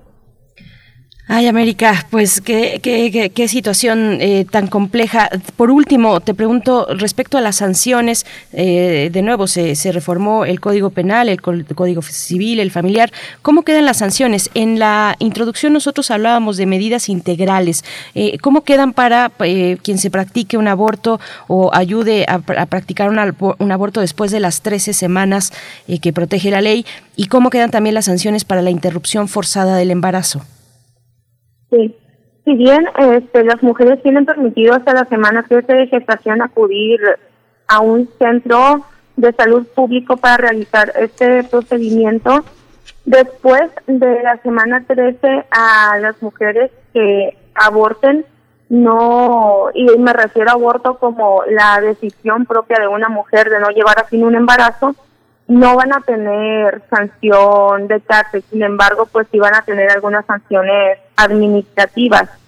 Eh, sin embargo, a las personas que realicen la interrupción del embarazo eh, sin el consentimiento de la mujer después de la semana 13, estas personas sí tendrán de 20 a 50 días de trabajo a favor de la comunidad o 200, eh, de, entre 200 a 700 días de multa eh, estas personas que, que obliguen o que hagan que las mujeres eh, no lleven el embarazo al final de las 40 semanas, cuando ellas decidan hacerlo, también se les impondrá de 2 a 8 años de prisión. Es decir, las mujeres que realicen este procedimiento no irán a prisión, pero si alguien se los causa, sí irá a prisión queremos dejar mucho en claro esto porque tenemos que entender que la maternidad será deseada o no será, así que nadie puede causar este daño a las mujeres que deciden llevar a fin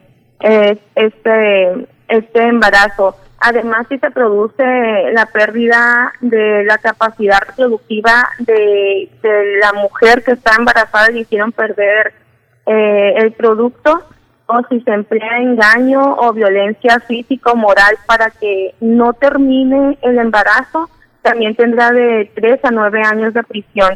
Eh, en cuanto al personal médico, si fuese causado por personal médico, porque también hay un apartado para ello que lo especifica, si es de medicina o enfermería, las sanciones también podrían ser que se suspendan de dos a cinco años en, en el ejercicio de su profesión, es decir, que no lo puedan ejercer durante este periodo por haber causado eh, que se compruebe que fue intencional eh, que la mujer no llevara a fin su embarazo por este tipo de personas. Pues América Armenta, te agradecemos, te agradecemos este recorrido, pues hay mucho todavía que trabajar, como ustedes dicen, no se oponen, pero quieren eh, pues que, que, esta, que este paso sea rotundo, que sea eh, importante, mm, pues daremos seguimiento a lo que siga, si hay un nuevo proceso legislativo. América Armenta, activista feminista desde Sinaloa, te agradecemos, hasta pronto. A ustedes, buen día. Muchas gracias, América. Vamos a dar eh, pie a la continuidad de la curaduría que hizo Edith Citlali Morales para esta mañana. Vamos a escuchar el concierto para Boe en Do, eh, para en Do mayor, el tercer movimiento rondó de Amadeus eh, de Wolfgang Amadeus Mozart. El concierto para Boe orquesta se consideró perdido durante casi dos siglos, fue redescubierto en el siglo XX y se convirtió en uno de los más importantes y reconocidos para este instrumento. Así lo documenta Edith Citlali Morales, vamos a escuchar.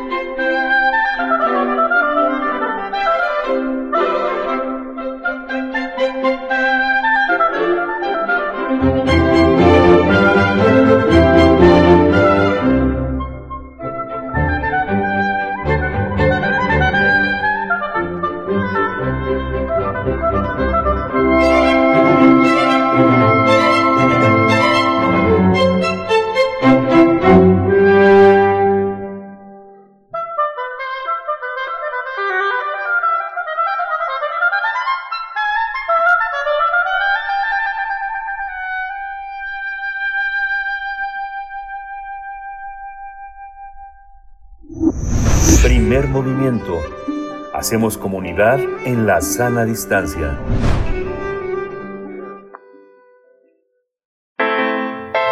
Nota Internacional. Rusia bombardeó una base militar desde el oeste de Ucrania, causando la muerte de 35 personas. Esta base militar está situada en Yavoriv, a unos 40 kilómetros al noreste de Leópolis, destino de miles de desplazados internos, y a unos 20 kilómetros de la frontera con Polonia, un país miembro de la OTAN. Al respecto, la ONU condenó los ataques contra el personal y las infraestructuras sanitarias, por lo que exigió que de inmediato cesen las embestidas en Ucrania. Por otra parte, un periodista estadounidense murió a tiros y otro en la misma de la misma nacionalidad resultó herido en Irpin, un suburbio al noreste de Kiev, donde las fuerzas ucranianas combaten contra las tropas rusas. La víctima mortal es Brent Renault, un fotógrafo y realizador independiente de documentales de Nueva York de 50 años. Es el primer profesional de la comunicación extranjero muerto desde la invasión rusa a Ucrania el 24 de febrero. Hay que señalar que el primero de marzo murió también un periodista de la cadena pública ucraniana durante el bombardeo ruso a la torre de la televisión en Kiev. En tanto, funcionarios de Rusia y Ucrania sostuvieron ayer el cuarto encuentro de conversaciones sin que se hayan reportado avances. Se prevé para esta para este día, el día de hoy martes, una nueva ronda. Vamos a realizar un análisis y seguimiento al escalamiento de la invasión rusa, acompañados de eh, Luis Guacuja. Él es responsable del programa de estudios sobre la Unión Europea del posgrado en la UNAM. Le doy los buenos días, querido Luis. Buenos días. Gracias por estar aquí en primer movimiento. ¿Qué tal, Berenice, Miguel Ángel? Un saludo a ustedes y al auditorio. Gracias, bienvenido Luis Guacuja, qué gusto estar contigo una vez más. Pues eh, yo te propondría empezar por lo más importante que es la cuestión humanitaria, la crisis humanitaria, los corredores para que las personas en Kiev puedan encontrar eh, pues asilo, eh, un espacio seguro fuera de las fronteras de Kiev. ¿Cómo se ve esta cuestión? ¿Cómo lo has visto a lo largo de las semanas donde han resaltado muchas, muchos elementos de racismo y, y de otras cuestiones varias entre la incapacidad, imposibilidad pues de, desalojar, eh, de, enviar a, tal cantidad de personas fuera del país. Sí, bueno, eh, llevamos ya eh, materialmente 20 días de, conflicto desde la incursión de, Rusia a Ucrania y lo que ha propiciado ¿no? el tema humanitario, ya la misma Organización de las Naciones Unidas habla de 2 millones de, desplazados eh, de, Ucrania, ¿no? Estamos ante una escalada que no que no cesa, parece que tampoco aumenta de manera eh, dramática, ¿no? Este, hay quien incluso advierte que, que la eh, que la estrategia de Rusia no está funcionando porque ha ido con paso muy lento. Yo pienso que eso es parte quizá de la estrategia. A nadie le conviene que se alargue este este conflicto ya eh, y, bueno pues ya incluso eh, eh, los debates en Europa ahora que fue la reunión del Consejo Europeo de los jefes de Estado y, de gobierno también hablando no solo de temas de seguridad sino temas energéticos en cuanto más se prolongue este conflicto pues vamos a ver también consecuencias en temas de alimentación de distribución de eh, también la, el asunto de las posiciones, ¿no? Eh, señalamos ya que Estados Unidos pareciera que bajó muy pronto los brazos eh, en cuanto a los esfuerzos diplomáticos, cediéndole el turno a Europa y tanto Europa como Estados Unidos ahora a quien asusan es, es a Chile para ponerla justo delante del, del del conflicto y Estados Unidos con una suerte de amenaza, también ahora China, eh, en el sentido de que habrá consecuencias, ofrece ayuda a Rusia. Este es más o menos el panorama que seguiremos viendo, pero quizá eh, no tendríamos que detenernos solo en Ucrania, que es muy grave lo que está sucediendo, pero hay otros conflictos en el, en el mundo, hay cuando menos seis conflictos armados que están ocurriendo ahora mismo. Hoy se cumplen eh, también es el, el aniversario de, de, la, de la guerra de, de Siria, ¿no? Tenemos ya eh, 11 años eh, de, la guerra en Siria, más los conflictos, por ejemplo, en Yemen, que sí hablan de, eh, de una cantidad impresionante, de, después también de, de 11 años, de más de 233 mil muertos, 2.3 millones de niños con desnutrición aguda, en fin, hay conflictos en distintas partes del mundo, el foco está en Ucrania, pero hay temas no resueltos desde hace, pues, eh, cuando menos una, una década, que eh, pues, también nos hace voltear y cuestionar el papel y sobre todo la eficacia de las organizaciones internacionales en este tipo de, conflictos. Luis, hay una, hay una, hay una parte también en, en, Europa como consecuencia del conflicto que afecta a países, por ejemplo, que no están en la OTAN y que son eh, clientes del gas y el petróleo ruso, otros como Alemania. Estoy pensando en Austria, ¿no? En Austria, eh, justamente una de las eh, mayores empresas de combustibles fósiles, que es la OMB AG, ya reportó una pérdida de 1.800 millones de euros, 2.000 millones de dólares, justamente que están relacionados con este gasoducto de Nord Stream y que se prevé que eh, hacia el fin de este año la inflación esté muy por encima de lo que estuvo el año pasado, que se esperaban 2 por 2% de inflación, que llegó al 5.9, se espera hasta el 8% de inflación en lo que viene de en lo que viene del año y hay una situación también frente a la migración, ¿no? La gran parte de lo que está sucediendo en Alemania y Austria, que pues que son vecinos, es la recepción a los migrantes, contrario a toda la política que habían establecido desde 2019 y ya con el inicio de la pandemia. ¿Cómo observas este, estos fenómenos? ¿Son e-, efectos de sobredeterminación de políticas o, son meramente cuestiones eh, circunstanciales, Luis? Bueno, ah, quizá ambas cosas. Es cierto que ahora la Unión Europea ha impulsado unas medidas de emergencia en favor de Ucrania, eh, pero bueno, también vemos esta distinción, ¿no? por ahí se han evidenciado a los medios, algunos medios eh, europeos que incluso comentaristas se atreven a decir, bueno, pues bienvenidos estos porque son rubios y de ojos claros, ¿no? Sí. Eh, no son africanos, no son eh, gente de, de, color y de otra cultura, ¿no? Entonces, eh, sí, también hay esa, esa distinción, pero vamos, a hablar de dos millones, hay quien dice eh, que llegaremos fácilmente a tres millones de desplazados, ahora se dice fácil, pero en, en algún momento esto representará un problema. Pensemos también, por ejemplo, que eh, en la, la, vacunación, el índice de vacunación contra COVID en Ucrania es bajísimo, es de alrededor del 30%. eh, quizá estaremos empezando a ver brotes, quizá otra vez, de, de, del COVID en aquellos lugares que reciben refugiados ucranianos. ¿no? Entonces, el, el asunto, eh, cuanto más se vaya prolongando, más consecuencias va a tener. Pareciera que Europa está esperando que termine el invierno y entonces poder tener una posición más cómoda, sobre todo respecto al gas, etcétera. Por ahí hay quien ha dicho, bueno, pues eh, a ver, hay que decirle a la población que consuma menos gas, que no le suba mucho a la calefacción. Bueno, ¿cuánto tiempo puede resistir esto, no? Y habrá un efecto boomerang seguro, porque este tema de las sanciones a, a, Rusia, que son parte de lo que se conoce también como una guerra híbrida, ¿no? que es una eh, ya la confrontación no, tradicional, sino con esta imposición de medidas en términos financieros, de bloqueos. Eh, pero cuánto tiempo van a resistir los demás, ¿no? Eh, hemos mencionado también eh, Rusia, Ucrania producen el, alrededor del 30% del trigo a nivel mundial.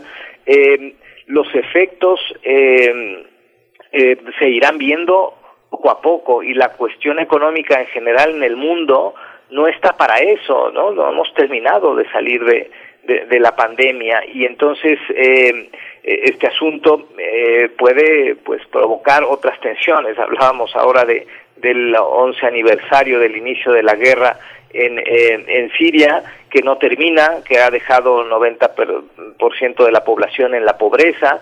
Eh, y, que es quizá un, un, un, ejemplo de lo mal que pueden terminar las cosas.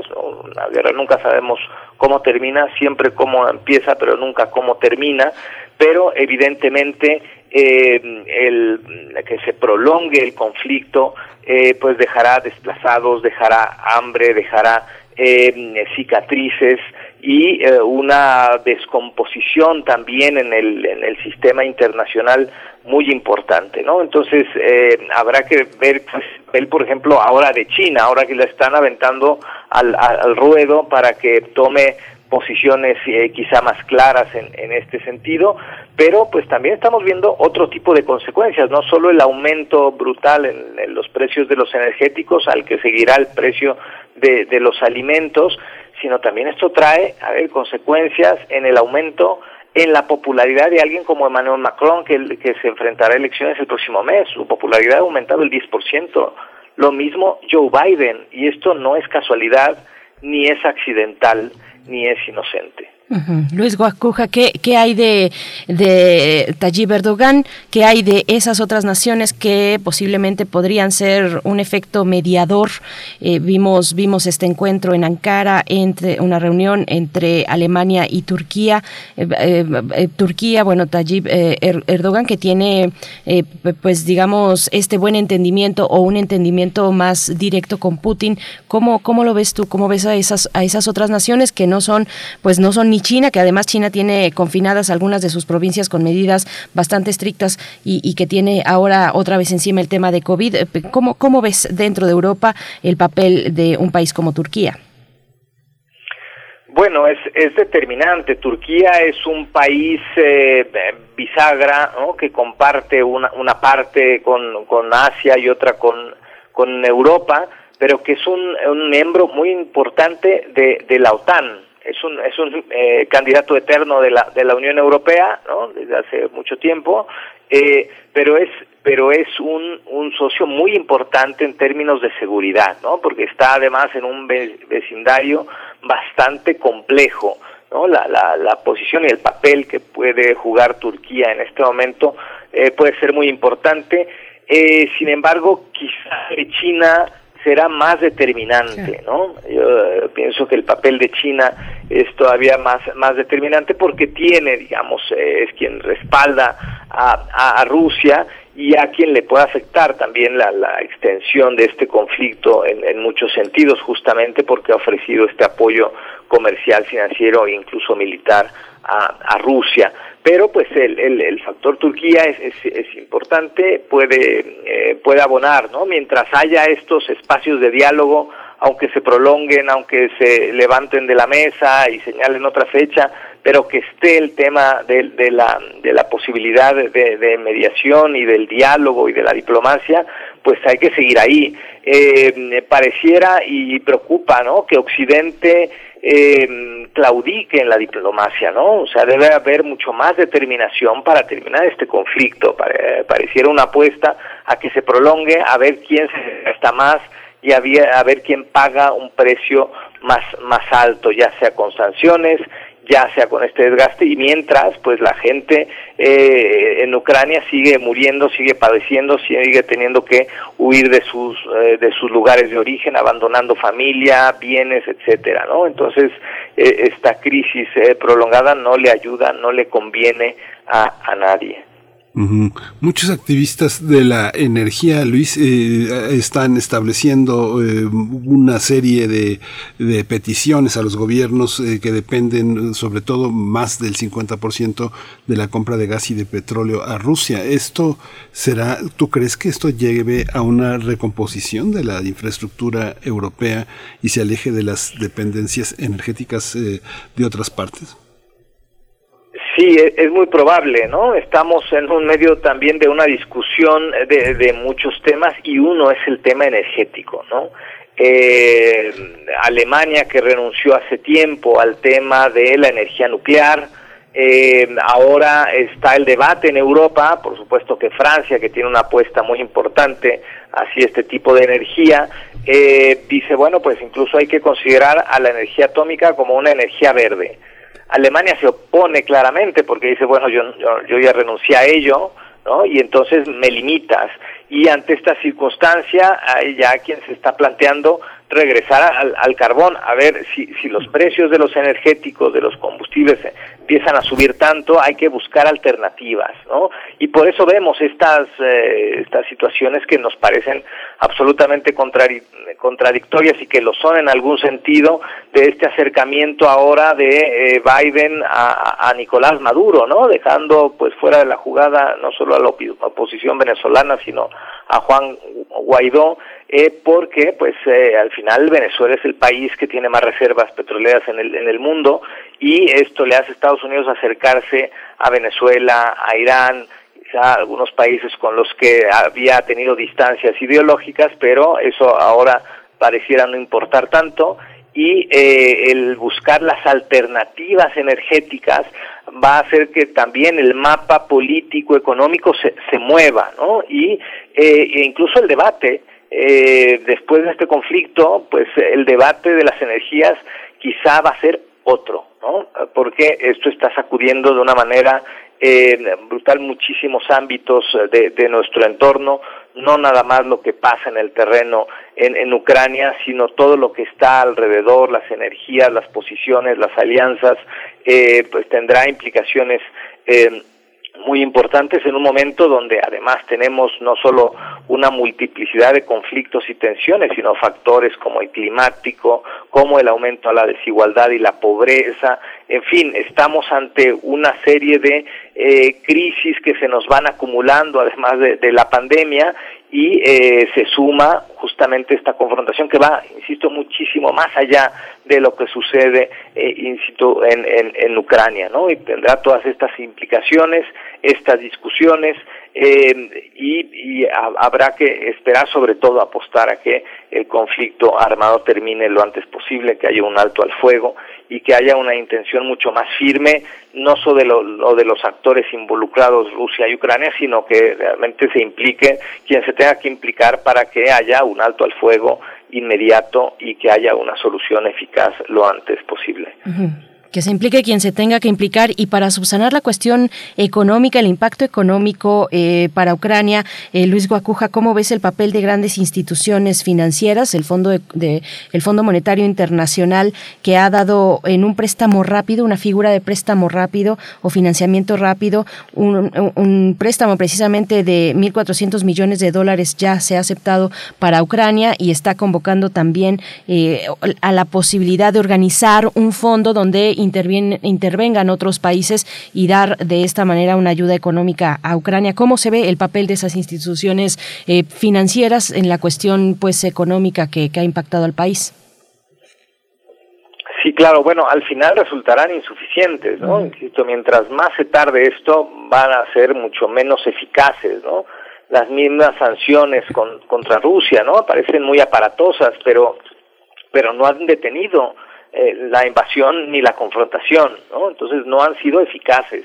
Eh, eh, y nos movemos en un terreno también bastante mediático, ¿no? En medio de todo esto pues, sale, ¿por qué no? Elon Musk casi a, retar a un duelo a Vladimir Putin, ¿no? O sea, esto también parece un, un, un circo romano, este donde pues todo el mundo está observando a ver qué sucede, cuál es el siguiente paso, pero no se atreve quien debe atreverse a, eh, a parar esto ya, a negociar si hay que hacerlo, a ceder si hay que hacerlo, es parte de las negociaciones siempre, y terminar con este conflicto que no se vuelva eh, en un laboratorio más de medición de fuerzas donde quienes pagan siempre, donde terminan, los que terminan pagando son los ciudadanos, el costo de vidas humanas, es el desastre en muchos sentidos, una, un país que eh, está siendo destruido en, partes eh, por más ayuda financiera y tal, la, la, la recomposición, la reconstrucción del tejido, no solo económico,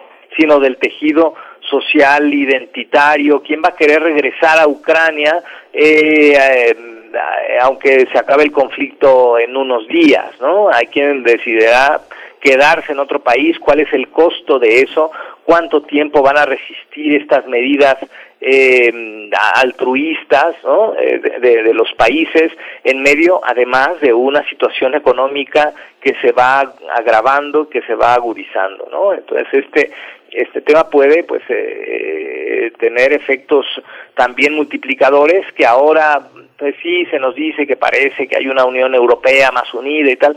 A ver, eh, estos temas se van se van conteniendo ahora, pero conforme se se prolongue va a ser más difícil. Quizá eh, haya otro tipo de tensiones en medio de, de una de una confrontación eh, bélica que incluso vemos de pronto que, que el tema en vez de pues hay quien eh, ya vemos a un, Joe Biden diciendo que esto puede ser la tercera guerra mundial, a un eh, eh, secretario general de Naciones Unidas alertando sobre las armas atómicas. A ver, hay que parar esto ya, ¿no? ¿no? No podemos seguir con estos discursos y con medidas ineficaces mientras el conflicto va avanzando y mientras la gente sigue padeciendo, desplazándose y sobre todo perdiendo vidas.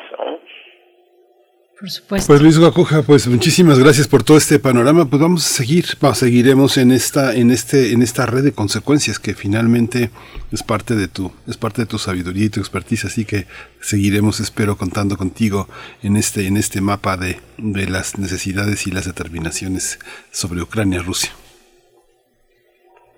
Claro que sí, con, con mucho gusto. Gracias, Luis. Gracias, Luis Guacuja. Y nos quedamos pues con este comentario inicial, con muchas cuestiones, pero yo, yo lo que propondría, y, y siguiendo el hilo que nos daba también esta mañana en la primera hora Pablo Romo, eh, seguir eh, pensando en la cantidad de conflictos, no olvidar la cantidad de conflictos que hay activos eh, en estos momentos en el mundo. Luis Guacuja destacaba pues los más, los más duros, los más fuertes, pero son cerca de 40 conflictos activos actualmente él, hablaba de Siria, por supuesto. En la mañana hablábamos de la República Democrática del Congo, hablábamos también de Yemen y su crisis humanitaria, que es de verdad, eh, bueno, eh, inenarrable, eh, muy, muy doloroso lo que está ocurriendo. Pero ahí, pues, darnos cuenta de cuál es, cuál es de dónde viene. No es casual que el foco esté en Ucrania, que, que se esté dando esta gran prioridad a un conflicto que está en pleno territorio europeo. Pues, cómo leer este sesgo, el fenómeno mediático también. Cuéntenos ustedes qué opinan en redes sociales.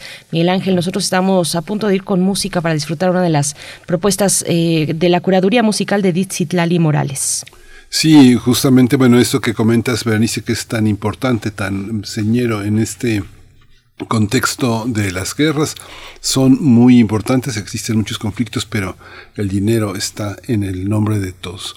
Pero vamos, vamos a ir a música, vamos a ir en esta cuarta pieza, concierto para Baue en re menor, el segundo movimiento, que es un adagio de Alejandro Alessandro Marcelo, que es un compositor del siglo XV, nació en el siglo XV, falleció en el siglo XVIII, eh, pero es uno de los conciertos para voz y cuerdas en re que se escribió a principios del XVIII y es la obra más famosa de Alessandro Marcelo, uno de los conciertos más interpretados de este instrumento dentro del repertorio barroco. Vamos a escuchar. Así es. Y bueno, solamente recordar, Miguel Ángel, que la misma Edith Zitlali en esta mañana que nos hacía el recuento de las propuestas musicales que estarían sonando, al hablar de Eh, ella, ella nos compartía un poco su sentir, esta sensación hipnótica que le, que le provoca esta pieza. Y bueno, pues en ese, en ese mismo tono les invitamos a escuchar o que ustedes se encuentren en su propio tono en realidad y que nos puedan comentar en redes sociales qué les ha parecido la curaduría musical en esta mañana de martes. Nos despedimos con esta propuesta eh, de la radio Nicolata. Después iremos al corte y volvemos a primer movimiento, pero quédense con esta pues eh, delicia de curaduría musical a cargo de Edith Zitlali Morales.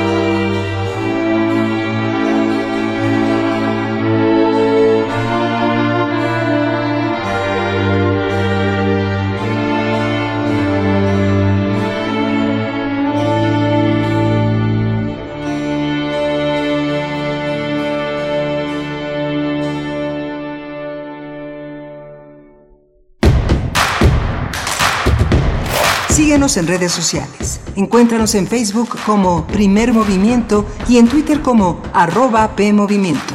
Hagamos comunidad.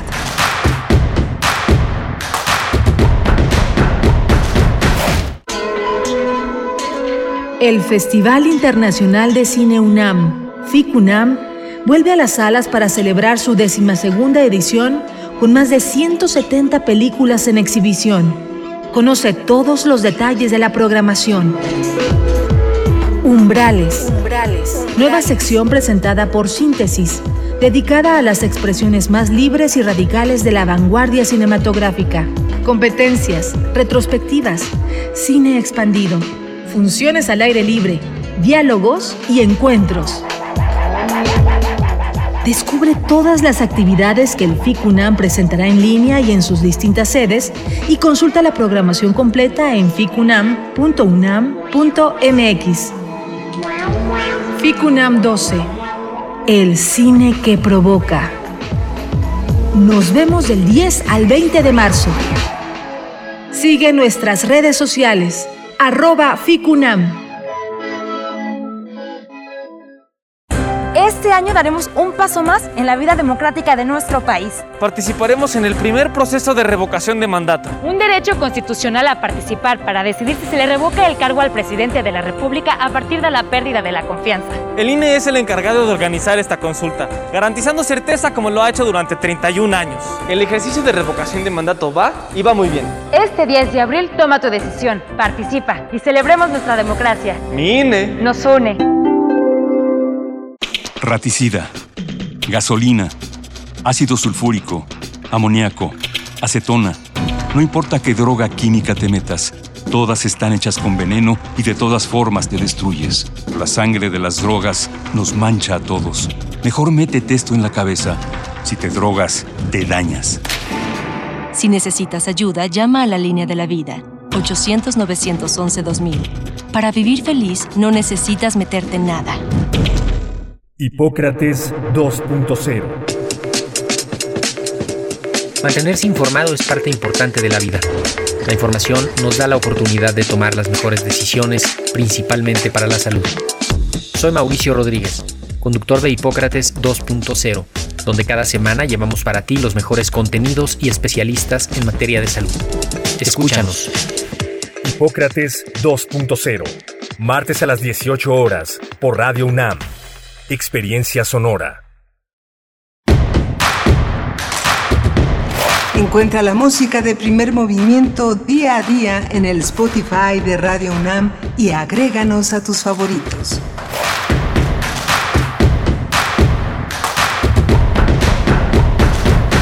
Ya estamos de vuelta. Muy buenos días. Estamos en primer movimiento, transmitiendo en vivo desde Radio UNAM en Adolfo Prieto 133, Colonia del Valle. Esta mañana de martes 15 de marzo de 2022. Transmitimos a través del 96.1 en la frecuencia modulada, también en el 860 de AM y en www.radio.unam.mx con todo el equipo, pues en sus puestos llevando a cabo este, este proyecto que propone hacer comunidad desde la radio. Se encuentra encuentra Frida Saldívar esta mañana en la producción ejecutiva del otro lado del cristal, acompañada de Socorro Montes en los controles técnicos. Está Antonio Quijano también aquí presente, pues en esta labor de conjunto, en esta labor de equipo, y Miguel Ángel Quemain en los micrófonos. Buenos días, Miguel Ángel. Hola Berenice, buenos días, buenos días a todos nuestros eh, amigos, la radio escuchas, las personas que hacen comunidad con primer movimiento desde muy temprano. Fíjate que bueno, fue muy interesante la conversación con Luis Guacuja. Finalmente Ucrania está ocupando un escenario muy, muy importante. Es, es un escenario donde hay muchísima reflexión, muchísimas... Em, muchísimos hallazgos, hay una enorme solidaridad en todo el mundo, pero al mismo tiempo también una, un conjunto de fake news, de, eh, de, interpretaciones, de lecturas totalmente marcadas como si estuviéramos a finales de los años 50 por esta polarización eh, eh, ideológica entre el rojo y el, y, el azul, los, los, los, comunistas y los capitalistas. Hay una, hay una todavía una rémora que arrastra todavía el mundo en ese sentido, pero fíjate que me llamó muchísimo la atención una circulación de una, un trabajo que hicieron Abby Schiffman y Marco Bernstein, que son estudiantes de Harvard, que en tres días desarrollaron un sitio que se llama ukrainenetashelter.com, que es un sitio que está en 12 idiomas donde los refugiados ucranianos que huyen de la guerra pueden encontrar inmediatamente anfitriones con libres habitaciones, apartamentos sin usar en resort, ciudades grandes o pequeñas con dormitorios escolares. Es interesantísimo. He estado yo revisando la parte de México nada más del sitio que hicieron y en el caso de México hay más de 200 ofertas de, de habitación, incluidas con mascotas, en Guayloapan, en Jalapa, en Morelia, en Tampico, en Tlajomulco. Es muy impresionante Mérida, eh, la cantidad de ciudades en nuestro país que ofrecen eh, casa, vivienda para refugiados ucranianos es enorme. Eh, por supuesto, es cerca de la Ciudad de México, es, muy grande, en Cuautitlán, en Naucalpan, en Puebla, en, este, en San José del Rincón, en muchas, muchas ciudades no, lo, lo, hice por curiosidad, pensando en que, no sé, habría más en Viena que en, que en, que en Toluca, pero pues ahí se van, ¿eh? Es muy, muy interesante el sitio que hicieron estos dos jóvenes que yo creo que no tienen ni siquiera 20 años. Son dos estudiantes de Harvard. Ya, yo creo que desde los nueve años usan corbata, salen con su corbata, pero geniales, geniales este, este par de emprendedores haciendo un sitio de una gran solvencia, de una gran robustez eh, este, tecnológica. Pues no lo conocía y estoy intentando buscarlo en la red Ukraine Net a Shelter. Mm, es, eh, según entendí lo que nos propones, pues está muy interesante darse una vuelta, eh, Miguel Ángel, como lo has hecho, y pues revisar cuáles son pues estas capacidades de convocatoria que tienen también estos, pues estas iniciativas espontáneas donde personas sin, sin nada que ver necesariamente en un conflicto, pues ponen sus talentos para, para apoyar, apoyar de alguna manera. Qué, qué interesante está. Fíjate que también en redes sociales nos han compartido respecto a este mismo tema que tuvimos con Luis Guacuja eh, hace unos momentos y nos dice Fren, ¿por qué no dejamos un mucho del discurso propagandístico de Occidente y no llamamos a esto invasión y decimos conflicto militar? O usemos también el discurso de Putin, dice Efren, y digamos operación especial para desnazificar, desmilitarizar y desnuclearizar a Ucrania. Seamos dialécticos, dice Efren 52 en Twitter, pues bueno, no sé si directamente el discurso de Putin, pero sí, pero sí coincido en, en, al menos poner una mirada crítica, una observación crítica. Eh, nuestro criterio en esta, en esta cuestión, mm, mm, pues eh, llegar a distintos eh, panoramas, a distintas narrativas, en realidad, a distintas narrativas y sacar de ahí nuestras propias conclusiones también es importante como ejercicio reflexivo, reflexivo personal y, y también en, en, comunidad, como intentamos hacerlo aquí. Me parece que tienes, al menos ese ha sido uno de los temas, Efren, que hemos abordado, pues de alguna u otra manera, cada que mencionamos la cuestión de Ucrania, ese, ese ha sido eh, uno de los de las cuestiones, eh, las narrativas mediáticas preponderantes en este conflicto. Eh, Efren, muchas gracias por tu comentario. Y, bueno, a todos ustedes que están escribiendo, dice también Refrancito, dice, listo, por fin, llegando a la oficina y escuchando la excelente reflexión que va pegada con lo que dijo Pablo Romo. Pues sí, tuvimos desde el principio a Pablo Romo Romo en en la mañana muy tempranito hablando de transformación de conflictos, pues hablando de otras guerras, de los esfuerzos de paz también, de cómo mm, la pregunta era más o menos así, eh, cómo se resuelven los conflictos distintos, los conflictos pues de distintas, eh, de, distintos orígenes, con distintos componentes, el caso de la República Democrática del Congo, donde intervienen pues más de una nación, cerca de seis naciones eh, interviniendo y grupos también muy diversos, pues es, son panoramas complejos, son, son eh, eh, conflictos muy complejos y bueno, ahora tenemos esta, esta cuestión que ha robado el foco, el foco mediático, la cuestión de Ucrania de nuevo, pues al encontrarse un conflicto bélico eh, en, en territorio europeo, pues es lo que, lo que hemos visto hasta el momento, Miguel Ángel. Sí, muy interesante. Vamos a seguir la pista. Hay muchas, muchas plumas, muchas manos sobre esta, esta línea en la televisión y la radio europea, pues muy divididas en, en, el tema de cómo informar, de qué es lo importante y bueno, cuáles son las señas de identidad de un periodismo que está en avanzada en esa ciudad, en Kiev y en las distintas pequeñas ciudades, tratando de armar una crónica frente a los grandes poderes eh, con intereses económicos que no, no, dejan, no dejan pie a otra narrativa más que la de la demonización de cada uno de los miembros de la guerra. Sí, qué interesante. Yo no lo había percibido, pero no lo había puesto así en palabras, pero creo que tal vez uno de esos ejemplos donde dentro de un mismo medio pues se eh, pues hay, digamos, distintas interpretaciones eh, o distintas necesidades editoriales. Tal vez por ahí Deutsche Welle me ha tocado ver pues propuestas variadas, variadas, eh, sin ser, siguiendo todavía una línea occidental, pues, pero aún así con una cierta diversidad o pluralidad en sus invitados, en la cuestión de, de las notas, de cómo presentar las notas. Bueno, eh, eh, es, es, un tema bien interesante ese, ese que estás planteando, Miguel Ángel, en torno a este conflicto específicamente. Sí, pues hay que seguirle, hay que seguir la pista. Pero bueno, mientras vamos a algo más, más suave, más eh, dúctil, que es la poesía necesaria. Vamos a ir con la poesía necesaria. Después tendremos en la mesa del día, solamente para eh, compartir con ustedes lo que viene en esta hora, el caso del el fiscal general de la República, Alejandro Hertz Manero. Vamos a ver cuál es la cuestión que resolvió la Corte. Estaremos con Laurence Pantán. Ella es doctora en Ciencias Políticas, en Ciencia Política por la Flaxo y coordinadora del programa de transparencia en la justicia de la Organización México Evalúa. Y hacia el final, hacia el final cerramos con una recomendación literaria, perdón, la invitación a un conversatorio el cuerpo colectivo, de un libro en lenguas de México con Uber Matiuguá, eh, poeta tlapaneco que estará invitándonos a este conversatorio. Pero vamos con la poesía. Primer movimiento. Hacemos comunidad con tus postales sonoras. Envíalas a primermovimientounam.gmail.com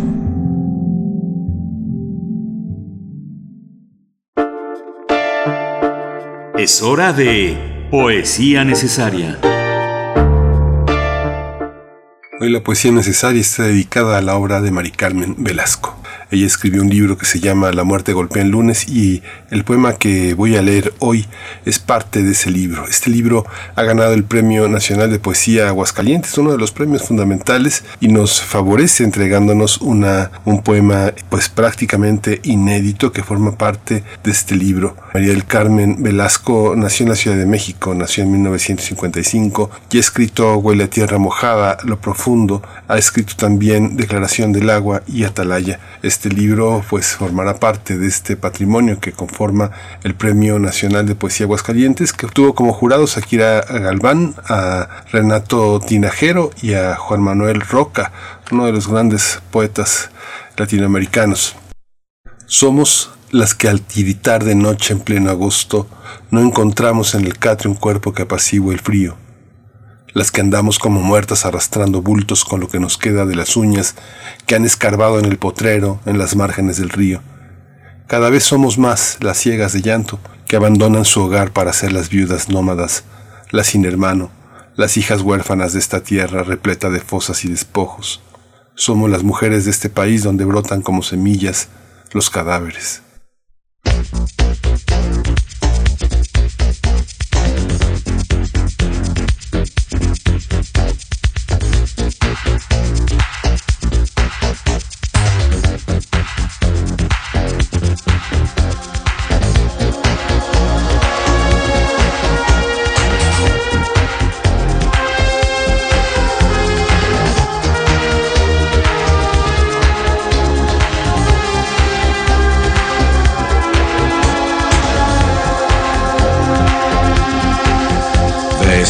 Me to 20 years of boredom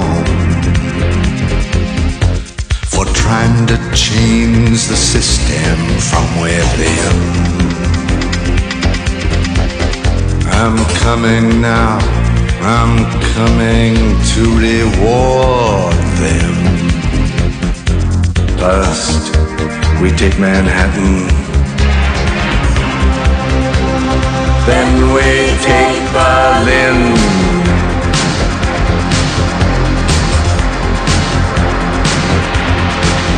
I'm guided by a signal in the heavens. I'm guided by this birthmark on my skin. I'm guided by the beauty of our weapons. First, we take Manhattan. Then we take Berlin. I really like to live beside you, baby. I love your body and your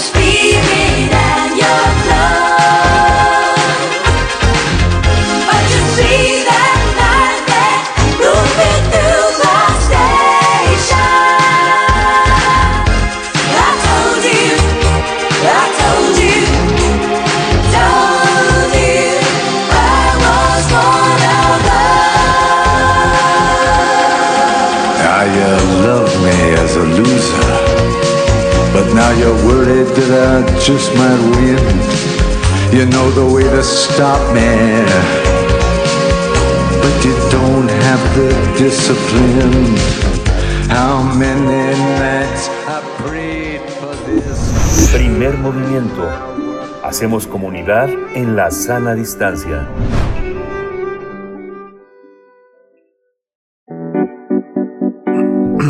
La mesa del día. Con una mayoría de 10 votos contra uno, el Pleno de la Suprema Corte de Justicia de la Nación rechazó el proyecto del ministro Alberto Pérez Dayán sobre el caso del fiscal general de la República, Alejandro Hertz Manero, contra la familia Cuevas. Cuevas Morán, por lo que deberá elaborarse un nuevo proyecto que revise a fondo el fondo del asunto. El proyecto del ministro Pérez Dayán planteaba dar un amparo a Alejandra Cuevas y Laura Morán, acusadas por Hertz Manero de- del homicidio de su hermano Federico. La propuesta del ministro implicaba que otra instancia judicial resolviera sobre la liberación de Cuevas, quien se encuentra en prisión preventiva desde hace más de un año. Cabe señalar que al menos cinco de los ministros plantearon darle un amparo liso y llano y liberarla inmediatamente, por lo que se espera que en la sesión de este martes la Suprema Corte de Justicia de la Nación podría pronunciarse sobre este caso. Este proceso obtuvo notoriedad hace algunos días luego de que fueron filtrados algunos audios de una llamada entre el fiscal general de la República y un fiscal especializado que muestra que Hertz Manero tuvo acceso al proyecto de sentencia que fue discutido ayer en la Suprema Corte. Los familiares de Alejandra Cuevas y Laura Morán han señalado al fiscal general de la República de utilizar su cargo para intervenir en este caso. Ahí vamos a conversar sobre las acusaciones contra el fiscal general y sus vínculos con la Suprema Corte y nos acompaña Laurence Pantin, eh, ella es doctora en ciencia política por la Facultad Latinoamericana de Ciencias eh, Sociales, coordina el programa de transparencia en la justicia de México Evalúa. Le doy la bienvenida. Buenos días, Laurence, bienvenida a Primer Movimiento como siempre. Este, buenos días a ti, a Berenice, es un gusto estar con ustedes nuevamente. Gracias, bienvenida, Lorenz. Pues eh, cuéntanos cómo, cómo viste la sesión, cómo viste la sesión, larga sesión de la Suprema Corte de Justicia el día de ayer, eh, que como sabemos, pues atrajo para resolver este caso que incluye al fiscal general y que de- decidió tomar de fondo el caso y no solo en su ámbito procedimental, es lo que entiendo. Cuéntanos un poco de qué es lo que ocurrió ayer en la Corte. Sí, claro, este, pues eh, mira, yo creo que en realidad este, lo que sucedió ayer es un- una especie de no decisión. Este, en realidad, eh, sí, bueno, eh, había este, un proyecto sobre la mesa, el proyecto del ministro Pérez Dayan, que era un proyecto bastante, digamos, prudente, porque lo que planteaba era efectivamente conceder este el amparo, pero como se llama, para- eh, como se dice, para efectos, es decir, en lugar de eh, determinar sobre el fondo del asunto, lo que se decía es que se eh, regresaba de cierto modo el, el, el asunto al Poder Judicial de la este, Ciudad de México este, para que eh, volviera a resolver el asunto eh, diciendo que habían este pues eh, cosas que tenían que este que no se habían realizado bien en el proceso y que se tenían que, que pues eh, enmendar digamos no entonces eso era el proyecto del ministro Pérez Dayán. Y efectivamente este es el único que votó a favor. Eh, esto sucede en ocasiones, este, pero en este caso, pues los 10 otros ministros dijeron que efectivamente había que ir al fondo del asunto. Y allí fue el detalle, es que pudieron en esa misma sesión este, decidir sobre el fondo del asunto directamente y cinco de ellos lo hicieron diciendo que ellos estarían a favor de concederle el licencia y ya no, es decir, la libertad este, a la señora Cuevas en ese momento. Sin embargo, otros cinco ministros este, pues decidieron, eh, más bien, este, más bien pidieron ver un nuevo proyecto este, que analizara todo el fondo del asunto para poder este, pronunciarse. Esto tampoco es, digamos, eh, eh, muy extraño. Es muy común que cuando hay un desacuerdo sobre un proyecto se pida a un nuevo ministro este, redactar un nuevo proyecto.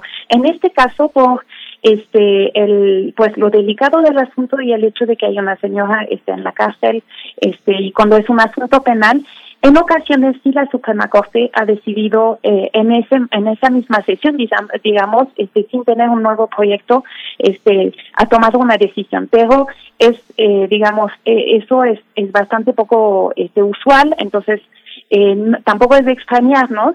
Sin embargo pues allí queda un poco como lo comentaban un poco la duda de qué tanto hubo de influencia este en la decisión de la corte o en esta no decisión de la corte este pues los audios que se escucharon y, y todo el asunto de este la posible pues gestión que ejerció el fiscal este sobre la misma corte no Así es. Es un caso este, sumamente eh, mediatizado, ¿no, Lorenz? Este, hay una, hay una parte en la que hay todo un activismo acompañado de toda una campaña contra el fiscal, independiente de la lucha personal de este grupo de, de, personas encarceladas, eh, y, pero al mismo tiempo hay una, hay una actuación en todos los frentes. Pero la, los, los audios tienen una, una, una validez eh, legal que se tomará en cuenta. ¿Tú crees que tienen No. suficiente peso?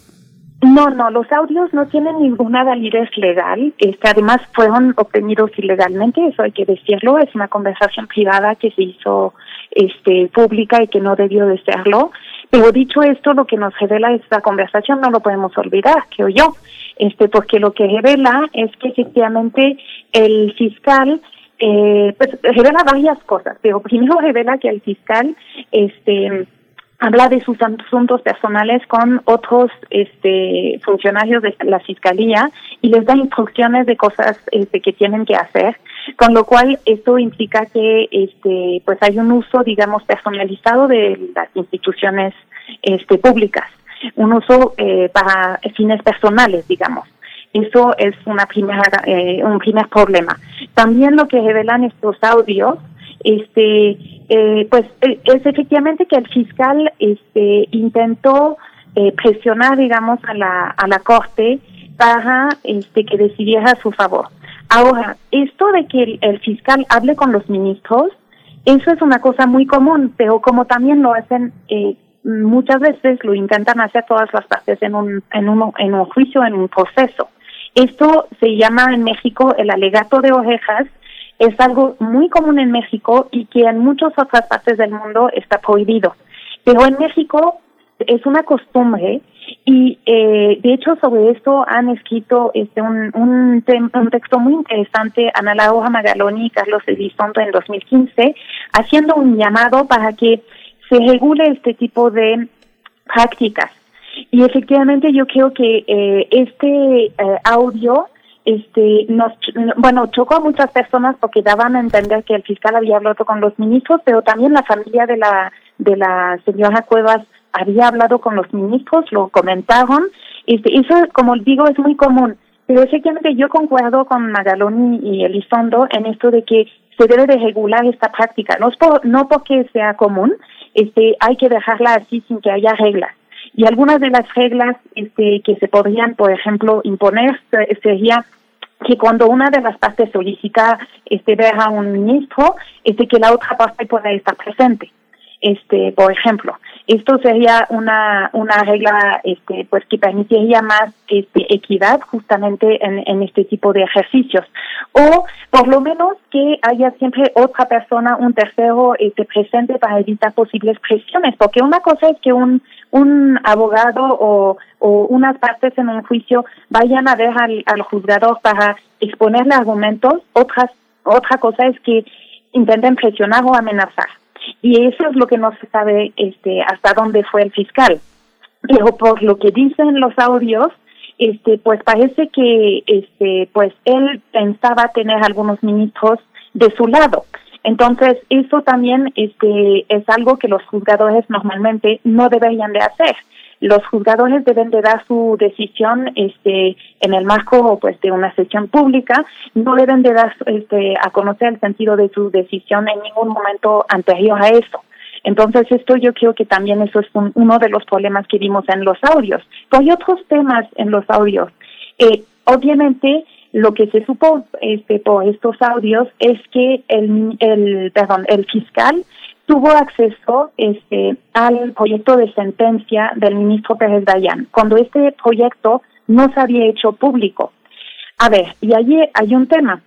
En ocasiones, el ministro ponente puede decir, yo considero que este proyecto este, debe de hacerse público. Y en ese caso, pues hay un voto este, del, del, del Pleno para decidir si se hace o no público. Pues en este caso no sucedió, este, no se hizo público, pero una de las partes, tuvo acceso al, al proyecto. Esto es un problema y este, significa que de alguna manera se filtró el, el proyecto. Y claramente no fue el ministro Pérez Dayan que lo hizo, porque, pues, como se vio, pues el ministro tomó una, o sea, en su proyecto se hizo una propuesta que no era ni favorable, o sea, no era tan favorable al, al fiscal, tampoco tan favorable a la, a la familia, pero de cierto modo a él no le convenía que lo viera el fiscal con, pues, antes de tiempo. Y se nota en la en el audio este pues que el fiscal no está contento con el proyecto. Entonces eh, esta filtración del proyecto pues se debería de investigar para saber quién fue responsable de ello y normalmente el problema es que cuando se filtran los proyectos de sentencia pues nunca se sabe quién resulta responsable de esta filtración. Todo esto se debe también a que justamente estas reglas para la publicación de los este, proyectos no son muy claras o no lo suficientemente claras y que dejan mucho margen, digamos, mucho espacio a la discrecionalidad. Entonces esto también es algo que debería de, de, de tener nuestra atención. Y finalmente hay otra parte de la conversación entre este Manero y su eh, pues eh, fiscal especializado este Juan Ramos que me, a mí me llamó mucho la atención y es cuando él este dijo que al parecer el ministro presidente le, le hubiera dicho que si uno un ministro o varios ministros necesitaban más tiempo para estudiar el tema pues se la, la sesión para resolver el tema. Esto no sucedió pero lo que nos dice es que hay este de nuevo eh, espacio de discrecionalidad por parte de los ministros para este pedir que se aplace la resolución de un caso este en caso este este de que quieran estudiarlo más a fondo pero en realidad sin que ellos públicamente tengan que justificar por qué este piden que se aplace una resolución de un caso. Y esto nos da a entender que hay estos espacios de discrecionalidad y opacidad en- dentro de la corte que son preocupantes. Este y lo que vimos en la resolución de la corte, o sea, o más bien la decisión o no decisión de la corte de ayer, es precisamente, pues, justamente después de escuchar estos audios, estos cinco ministros que dijeron que necesitaban más tiempo para estudiar el fondo del asunto, o sea, y que necesitaban, pues, uno se pregunta, pues, eh, eh, si en realidad no hay un poco de, de allí de, de, de esto que, que, que decía Gertz, es decir, de una este, voluntad de aplazar en realidad el momento en que se tome una resolución que podría serle desfavorable, digamos, al, al señor Gertz Maje- mm, mm. Entonces, Allí están, este, por eso la importancia de esos audios, que si bien efectivamente no tienen validez legal, nos han dicho cosas muy preocupantes sobre efectivamente cómo el fiscal ve la justicia, primero, pero además cómo el fiscal se relaciona con la Suprema Corte. Ujú. Lorenz, eh, y, y qué interesante, bueno, que abras además ese comentario con el tema del alegato de oídas o el alegato de oreja, eh, que, que, que, pues se tendrá que revisar y en su momento, eh, si cabe, reformar además esta figura, que, que si no me equivoco viene desde antes de la reforma, o sea, desde el del, del sistema penal anterior, logró de alguna manera, entiendo, colarse en la reforma judicial de, eh, pues, pues actual que, que, que sostiene nuestro sistema de justicia penal actual, ¿no? Pues mira, el tema es el siguiente. En la en, en la reforma penal este, de 2008, en realidad, eh, en, en temas penales, este alegato de orejas se prohibió porque con, con, con la idea de que como ahora los juicios son orales, este, eh, pues cuando hay oralidad y posibilidad justamente de las partes de este y de sus este abogados de justamente presentar sus argumentos de manera oral, se consideró que no tenía ya caso tener este alegato de, de oreja o de oída, como, como dices. ¿Por qué? Pues porque en realidad este, sí hay un espacio para alegar precisamente, este, para argumentar oralmente. Este, entonces, en, en, en, la, en materia penal ya no se puede este, realizar esto, ya está prohibido, pero en el resto de las materias, y, y obviamente pues esto, como te digo, tiene que ver con el hecho de que los juicios este, en los juicios, digamos, que no son orales, este, que son escritos, pues la idea es que se necesita justamente escuchar los argumentos de los abogados. De hecho, hay muchos jueces que dicen que eh, o juzgadores, digamos, no solamente jueces, pueden ser magistrados, incluso ministros que dicen que les ha sido de utilidad en ocasiones escuchar estos alegatos que han entendido un aspecto del, de las, del caso que no habían entendido al leer digamos los argumentos de, la, de los abogados este, de las dos partes este entonces me parece que eh, justamente hay que tomar en cuenta esto pero no o sea porque hay algunas personas que están a favor de desaparecer esta posibilidad. No sé si hay que ser tan estrictos, este, digamos, o tan radicales, pero en dado caso, si se mantiene esta figura,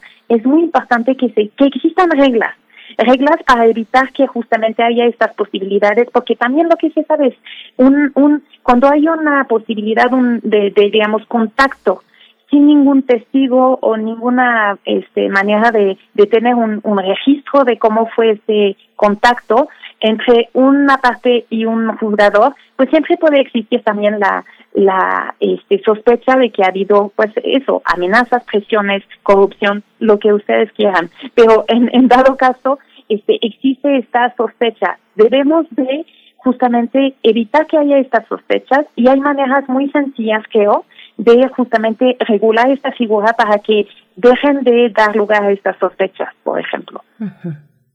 Sí, es muy interesante, bueno, porque, bueno, comenta Berenice, esta, esta es previo a toda la reforma que hubo. Sin embargo, el tema es clásico, Logans, porque justamente Montesquieu está detrás de las, de las cosas y este, esta no discrecionalidad del juez que supone, que se supone desde la filosofía del derecho, donde los jueces no fuesen otra cosa, como decía Montesquieu, y justamente lo que ampara a Carlos eh, Elizondo y eh, Magaloni es que la boca que pronuncia las palabras de la ley, eso es el juez.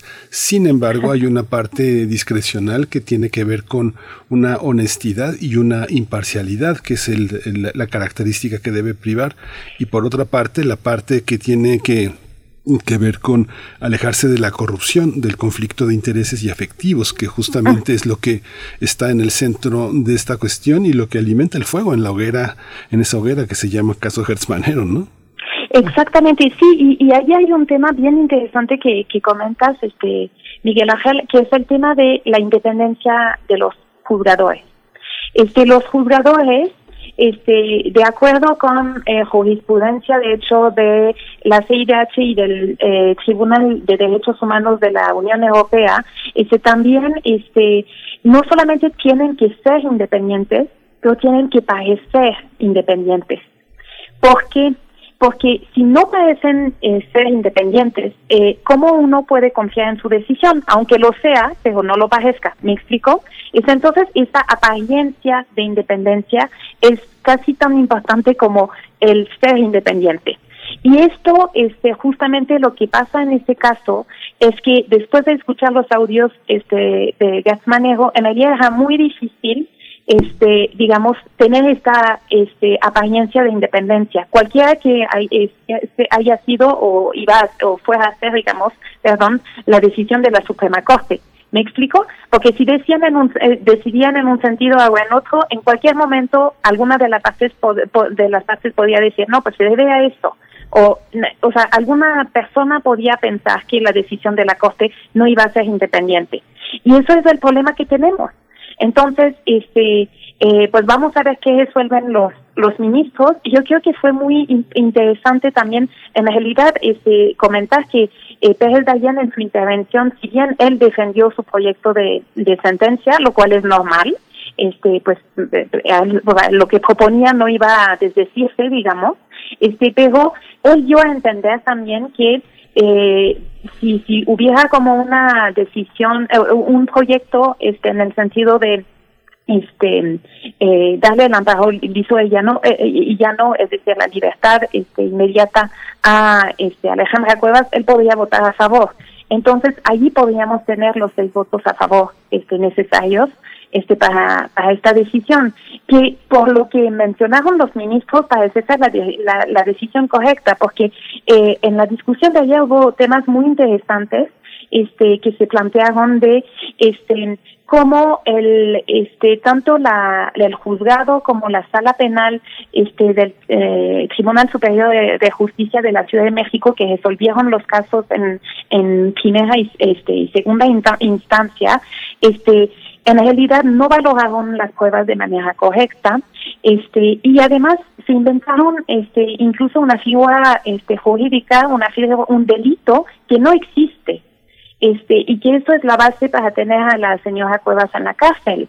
Este, entonces nos da a entender que hay muchas irregularidades a nivel este de esta este eh, justicia local en este caso, este y yo creo que esto también nos debe de preocupar porque significa, imagínense este pues efectivamente a nivel este de la Suprema Corte pues sabemos que el fiscal ha intentado presionar este no no es extraño y, y- viendo estas irregularidades pues lo que da a entender es que también presionó este la justicia cuando el asunto se encontraba a nivel este local no de la justicia local. Entonces esto también es otro aspecto que me parece muy relevante. Es decir que en realidad lo que nos comentaron los ministros al estudiar este el asunto es que en realidad hay ha habido también muchas irregularidades en las instancias este pues locales de justicia y esto da a entender que también allí falta independencia judicial. Pues, Laurence, un, un último comentario a mí me gustaría eh, eh, para, para ir cerrando. Bueno, de entrada decir que, que Hertz eh, acusa a la que fue esposa de su hermano de no cuidarlo de no ser lo suficientemente cuidadosa eh, frente a su situación de salud delicada durante su hospitalización. Es por ahí que va, digamos, una explicación muy llana de, la cuestión. Eso, eso por un lado, nada más que nos lo puedas aclarar y, y que y, y también pedirte un comentario respecto al papel de la Fiscalía Capitalina quien fue en quien en principio pues puso echó a andar este caso si nos puedes eh, pues orientar un poco en ese en ese sentido Lorenz Claro, por supuesto. En realidad, efectivamente, el caso, este, pues lo presento en realidad, este, Gas Manero desde la, el, el fallecimiento de su, es- de su hermano en 2015, este, y en realidad, efectivamente, durante eh, eh, lo que de, de lo que acusa a su, pues a la, a la que era concubina de su, de su hermano, a la Uja Mohan, es de homicidio por omisión de cuidados. Pero el tema es que quien estaba a cargo de los cuidados precisamente era la Mohan, la concubina. Este, pero eh, por querer este, justamente pues eh, involucrar y acusar a la hija de la Mohan, que es Alejandra Cuevas, este lo que la, la figura justamente este que, que utilizaron es esta este pues que no existe y que eh, dice que en realidad ella también era, pa- era responsable del cuidado del, hermano de Manejo cuando ella pues en principio no no tenía ni, nada que ver allí. Este ella pues la hija de, su mamá pero no tenía ella ninguna responsabilidad en, el cuidado de, de, de, de- del hermano de Manejo eso es la acusación que hace este el fiscal. Y lo que al parecer por lo que este comentaron los ministros ayer las pruebas que están en el expediente pues no son suficientes este o más bien no existe ninguna prueba para justamente este poder determinar que hubo esta omisión de cuidados por parte de la mamá o este pues una responsabilidad por parte de la hija en esto. Entonces y además hay algo que señalar es que durante mucho tiempo justamente este caso no prosperó pero que cuando Jack Manejo ya llegó a la Fiscalía General eh, de la República es cuando efectivamente este caso de repente se desató y vuelve a, a, a empezar. Entonces ahí también eh, efectivamente hay una gran pregunta que hacernos sobre por qué de repente cuando el señor Gersmanero este, llega a la, eh, o sea, a la cabeza de la Fiscalía General de la República, ¿por qué logra lo que no había logrado como simple ciudadano? Cuando él era, este, pues tenía, no tenía este cargo público tan importante. Entonces yo creo que allí también hay un tema y efectivamente este sería pues interesante ver por qué de repente la fiscalía local este retoma un caso este y este le dio seguimiento a un caso que en algún momento consideró que no tenía elementos. Consideró que no tenía elemento, pero lo abrió. O sea, eh, o sea No, digamos o que. sea, dejó, eh, en una etapa anterior dijo que no había elementos y por eso no festejó y no hubo, no se judicializó el asunto, pero luego de que ya este manejo llegó a la eh, a la cabeza de la de la fiscalía general, en ese momento ya hubo un cambio, digamos, en la fiscalía local. Pero tal vez en ese eh, momento anterior, Hertz Manero era considerado como un ciudadano común, ¿no? Parece que lo que no. Eh, Eso parece es lo que. que, digamos, lo- las apariencias, o sea, lo que uno, o sea, pues lógicamente puede pensar es esto, ¿no? Que cuando era ciudadano común, pues ya, pues... Eh, No pues, le hicieron caso. No, no, no, no le hicieron caso, pero cuando ya tenía, este... eh, pues un puesto muy importante, pues ya de repente se vio de manera distinta y que seguramente pues él presionó muchísimo para que eso sucediera, o sea, para que eh, sucediera así. Entonces, eh, no es que de repente la fiscalía por sí sola dijo, ay, tenemos un caso del señor Getzmaniego, vamos a, compla- a complacerlo y vamos a reabrirlo. Yo me imagino que él estaba ahí, este, pues allí detrás este, exigiendo esto.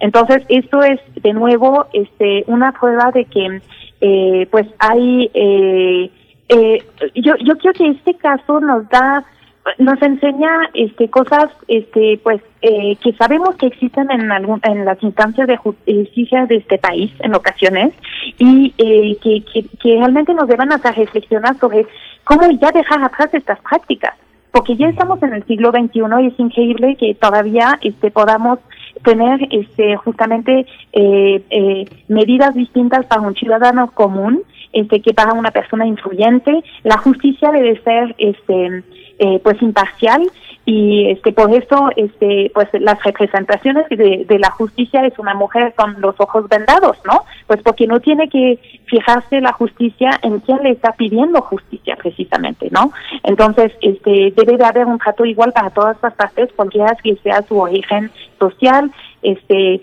o socioeconómico etcétera no o, justamente eh, sus relaciones políticas pero en este caso vimos este justamente todos estos principios de independencia pues este realmente no fueron respetados Pues Lorenz, Lorenz Patán, te, te agradecemos porque son te- nos pones muchos argumentos y mucha claridad también en este tema, mucha claridad eh, con respecto pues a quienes para ir eh, eh, seguir entendiendo por si no no hemos tenido suficientes muestras, pero sí entender pues de qué se trata este asunto, de, de qué se trata las instituciones que, que han intervenido hasta el momento y sobre todo pues de qué se trata o de qué va esta imagen, eh, eh, la persona pues el, el desempeño del fiscal general de la República, ni más ni menos. Te agradecemos, eh, Lorenz, esta, esta participación esta mañana, como siempre, un gusto. La doctora Lorenz Patán es doctora en Ciencia Política por la Flaxo, coordinadora del programa de transparencia en la justicia de México Evalúa. Muchísimas gracias, Lorenz. muchísimas gracias a ustedes que están muy bien y su auditorio este también Gracias. Hasta pronto. Muchísimas gracias. Vamos a hacer una, una transición eh, musical nuevamente con la curaduría de, eh, de, de Edith Citlali Muñoz. Vamos a escuchar justamente esta pieza que cierra la curaduría, el concierto número 5 en Fa mayor para dos oboes y orquesta de cuerdas de Tommaso Albinoni. Nada menos que vamos a escuchar esta colección que consta de 12 conciertos de, al, al 5 opus 9 de Albinoni que fueron publicados en 1722 cuando el compositor tenía 51 años. Vamos a escuchar.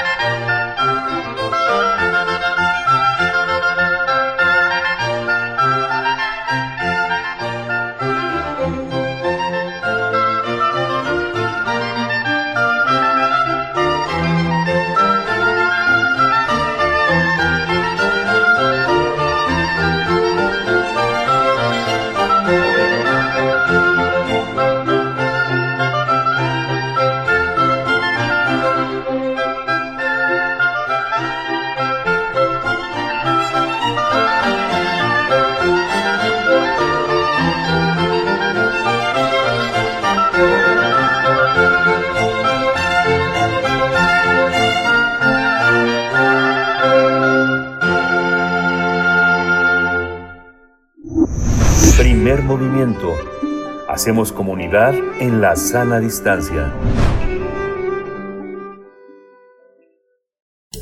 Toma nota y conoce nuestra recomendación literaria. El día de mañana, 16 de marzo, tendrá lugar el conversatorio titulado El cuerpo colectivo de un libro en lenguas de México. Eh, Uno de sus participantes está ya en la línea y se trata de Hubert Matiuá, poeta tlapaneco, licenciado en Filosofía y Letras por la Universidad Autónoma de Guerrero y en Creación Literaria por la UACM, maestro en Estudios Latinoamericanos por esta Casa de Estudios. Y bueno, de verdad, un- uno de los poetas más eh, destacados, sobresalientes en estos momentos en nuestro país, Hubert Matiuá, ¿cómo te encuentras? Bienvenido, te saludamos Miguel Ángel Quemain y Berenice Camacho aquí en Primer Movimiento. Eh, buenos días, gracias este, por la invitación. Eh, me encuentro muy bien ya aquí en la Ciudad de México, listo para la plática de mañana. Eso.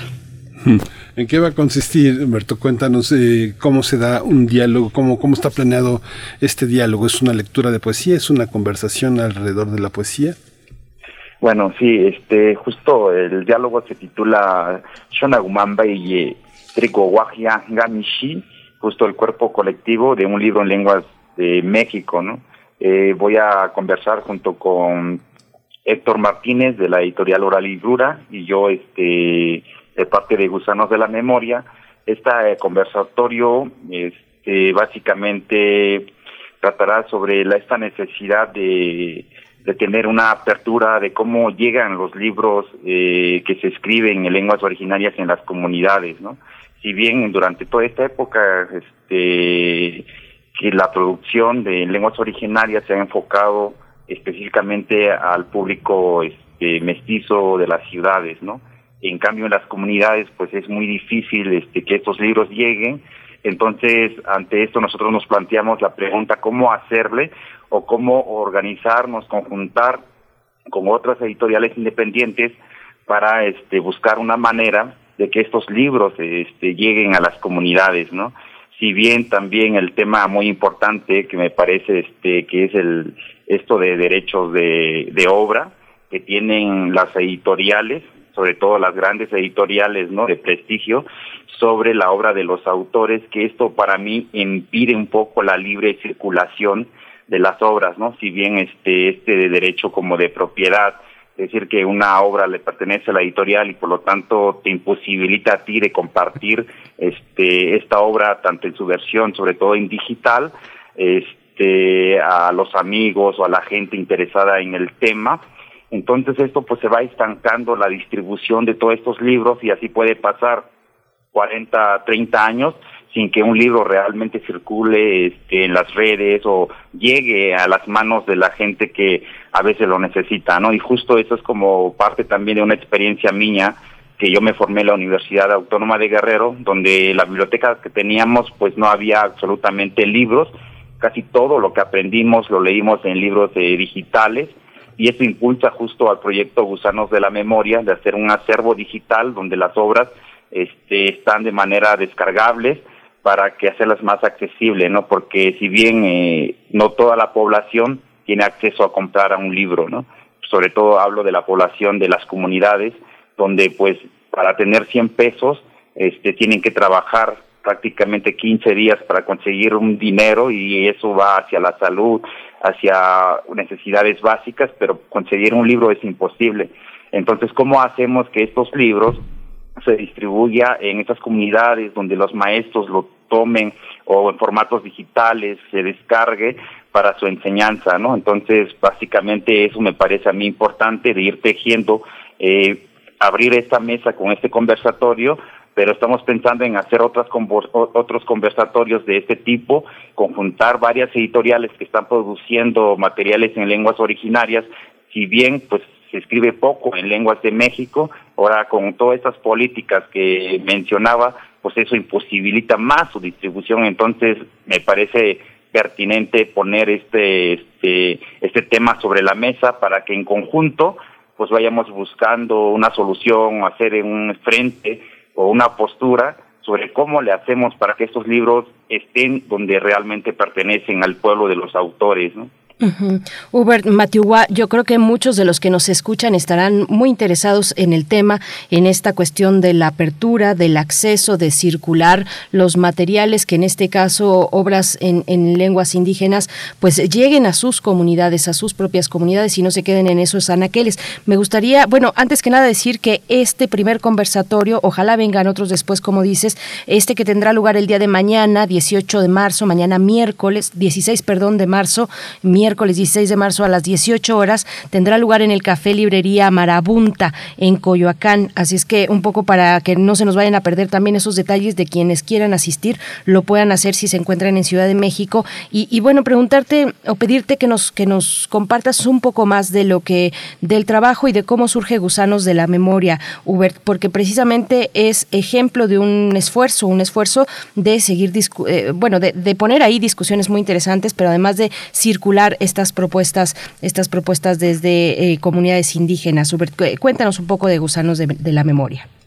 Sí, justo Gusanos de la Memoria realmente tiene como su antecedente un proyecto colectivo que empezamos hace como 10 años sobre repensar sobre nuestra cultura, nuestra lengua, y a partir de eso fue fue ramificándose en diferentes intereses de los compañeros, ¿no?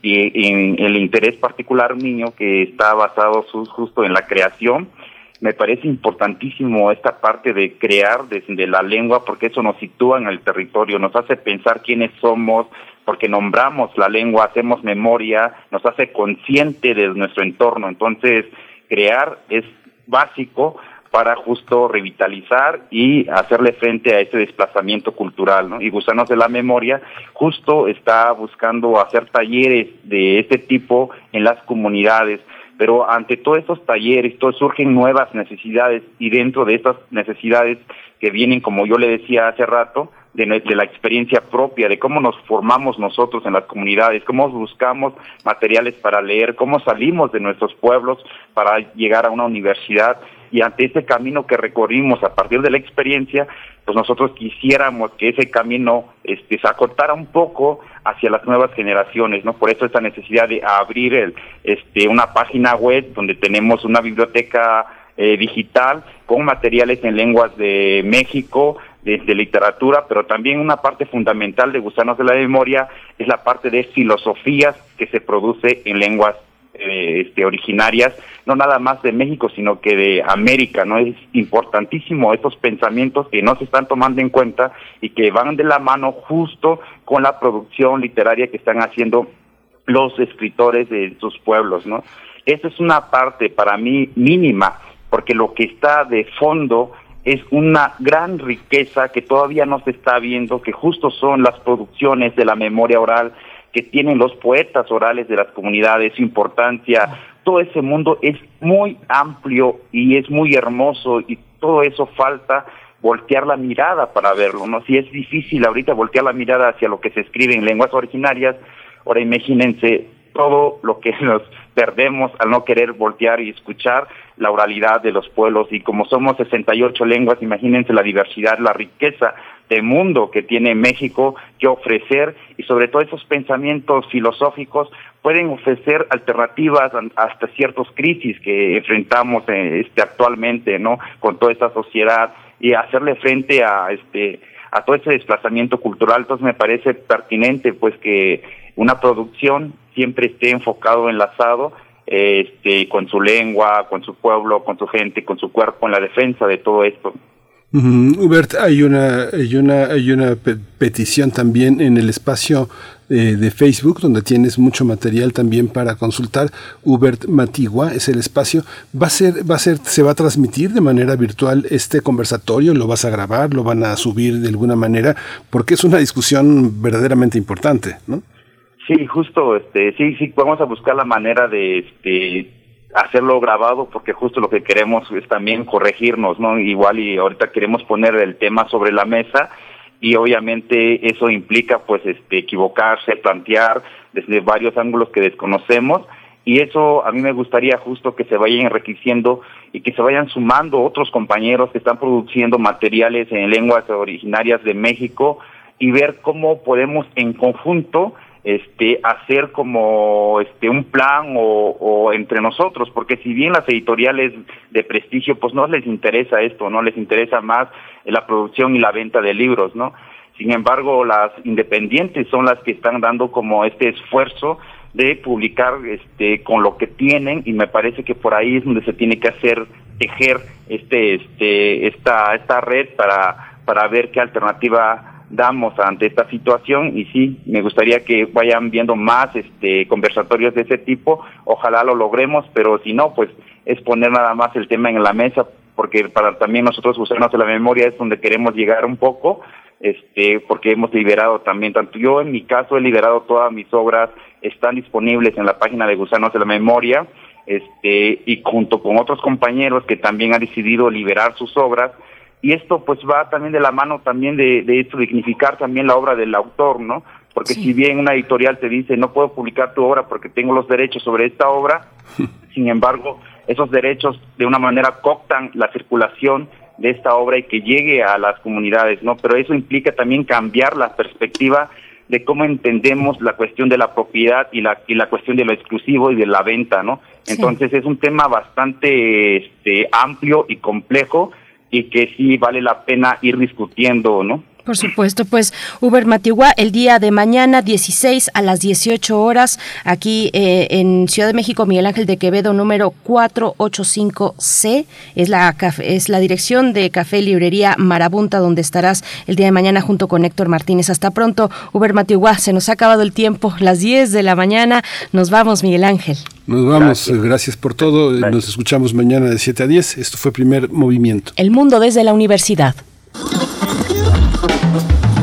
Radio UNAM presentó Primer Movimiento, El Mundo desde la Universidad, con Berenice Camacho y Miguel Ángel Quemain en la conducción, Frida Saldívar y Violeta Berber, producción, Antonio Quijano y Patricia Zavala, noticias, Miriam Trejo y Rodrigo Mota, coordinadores e invitados, Tamara Quirós, redes sociales, Arturo González y Socorro Montes, operación técnica.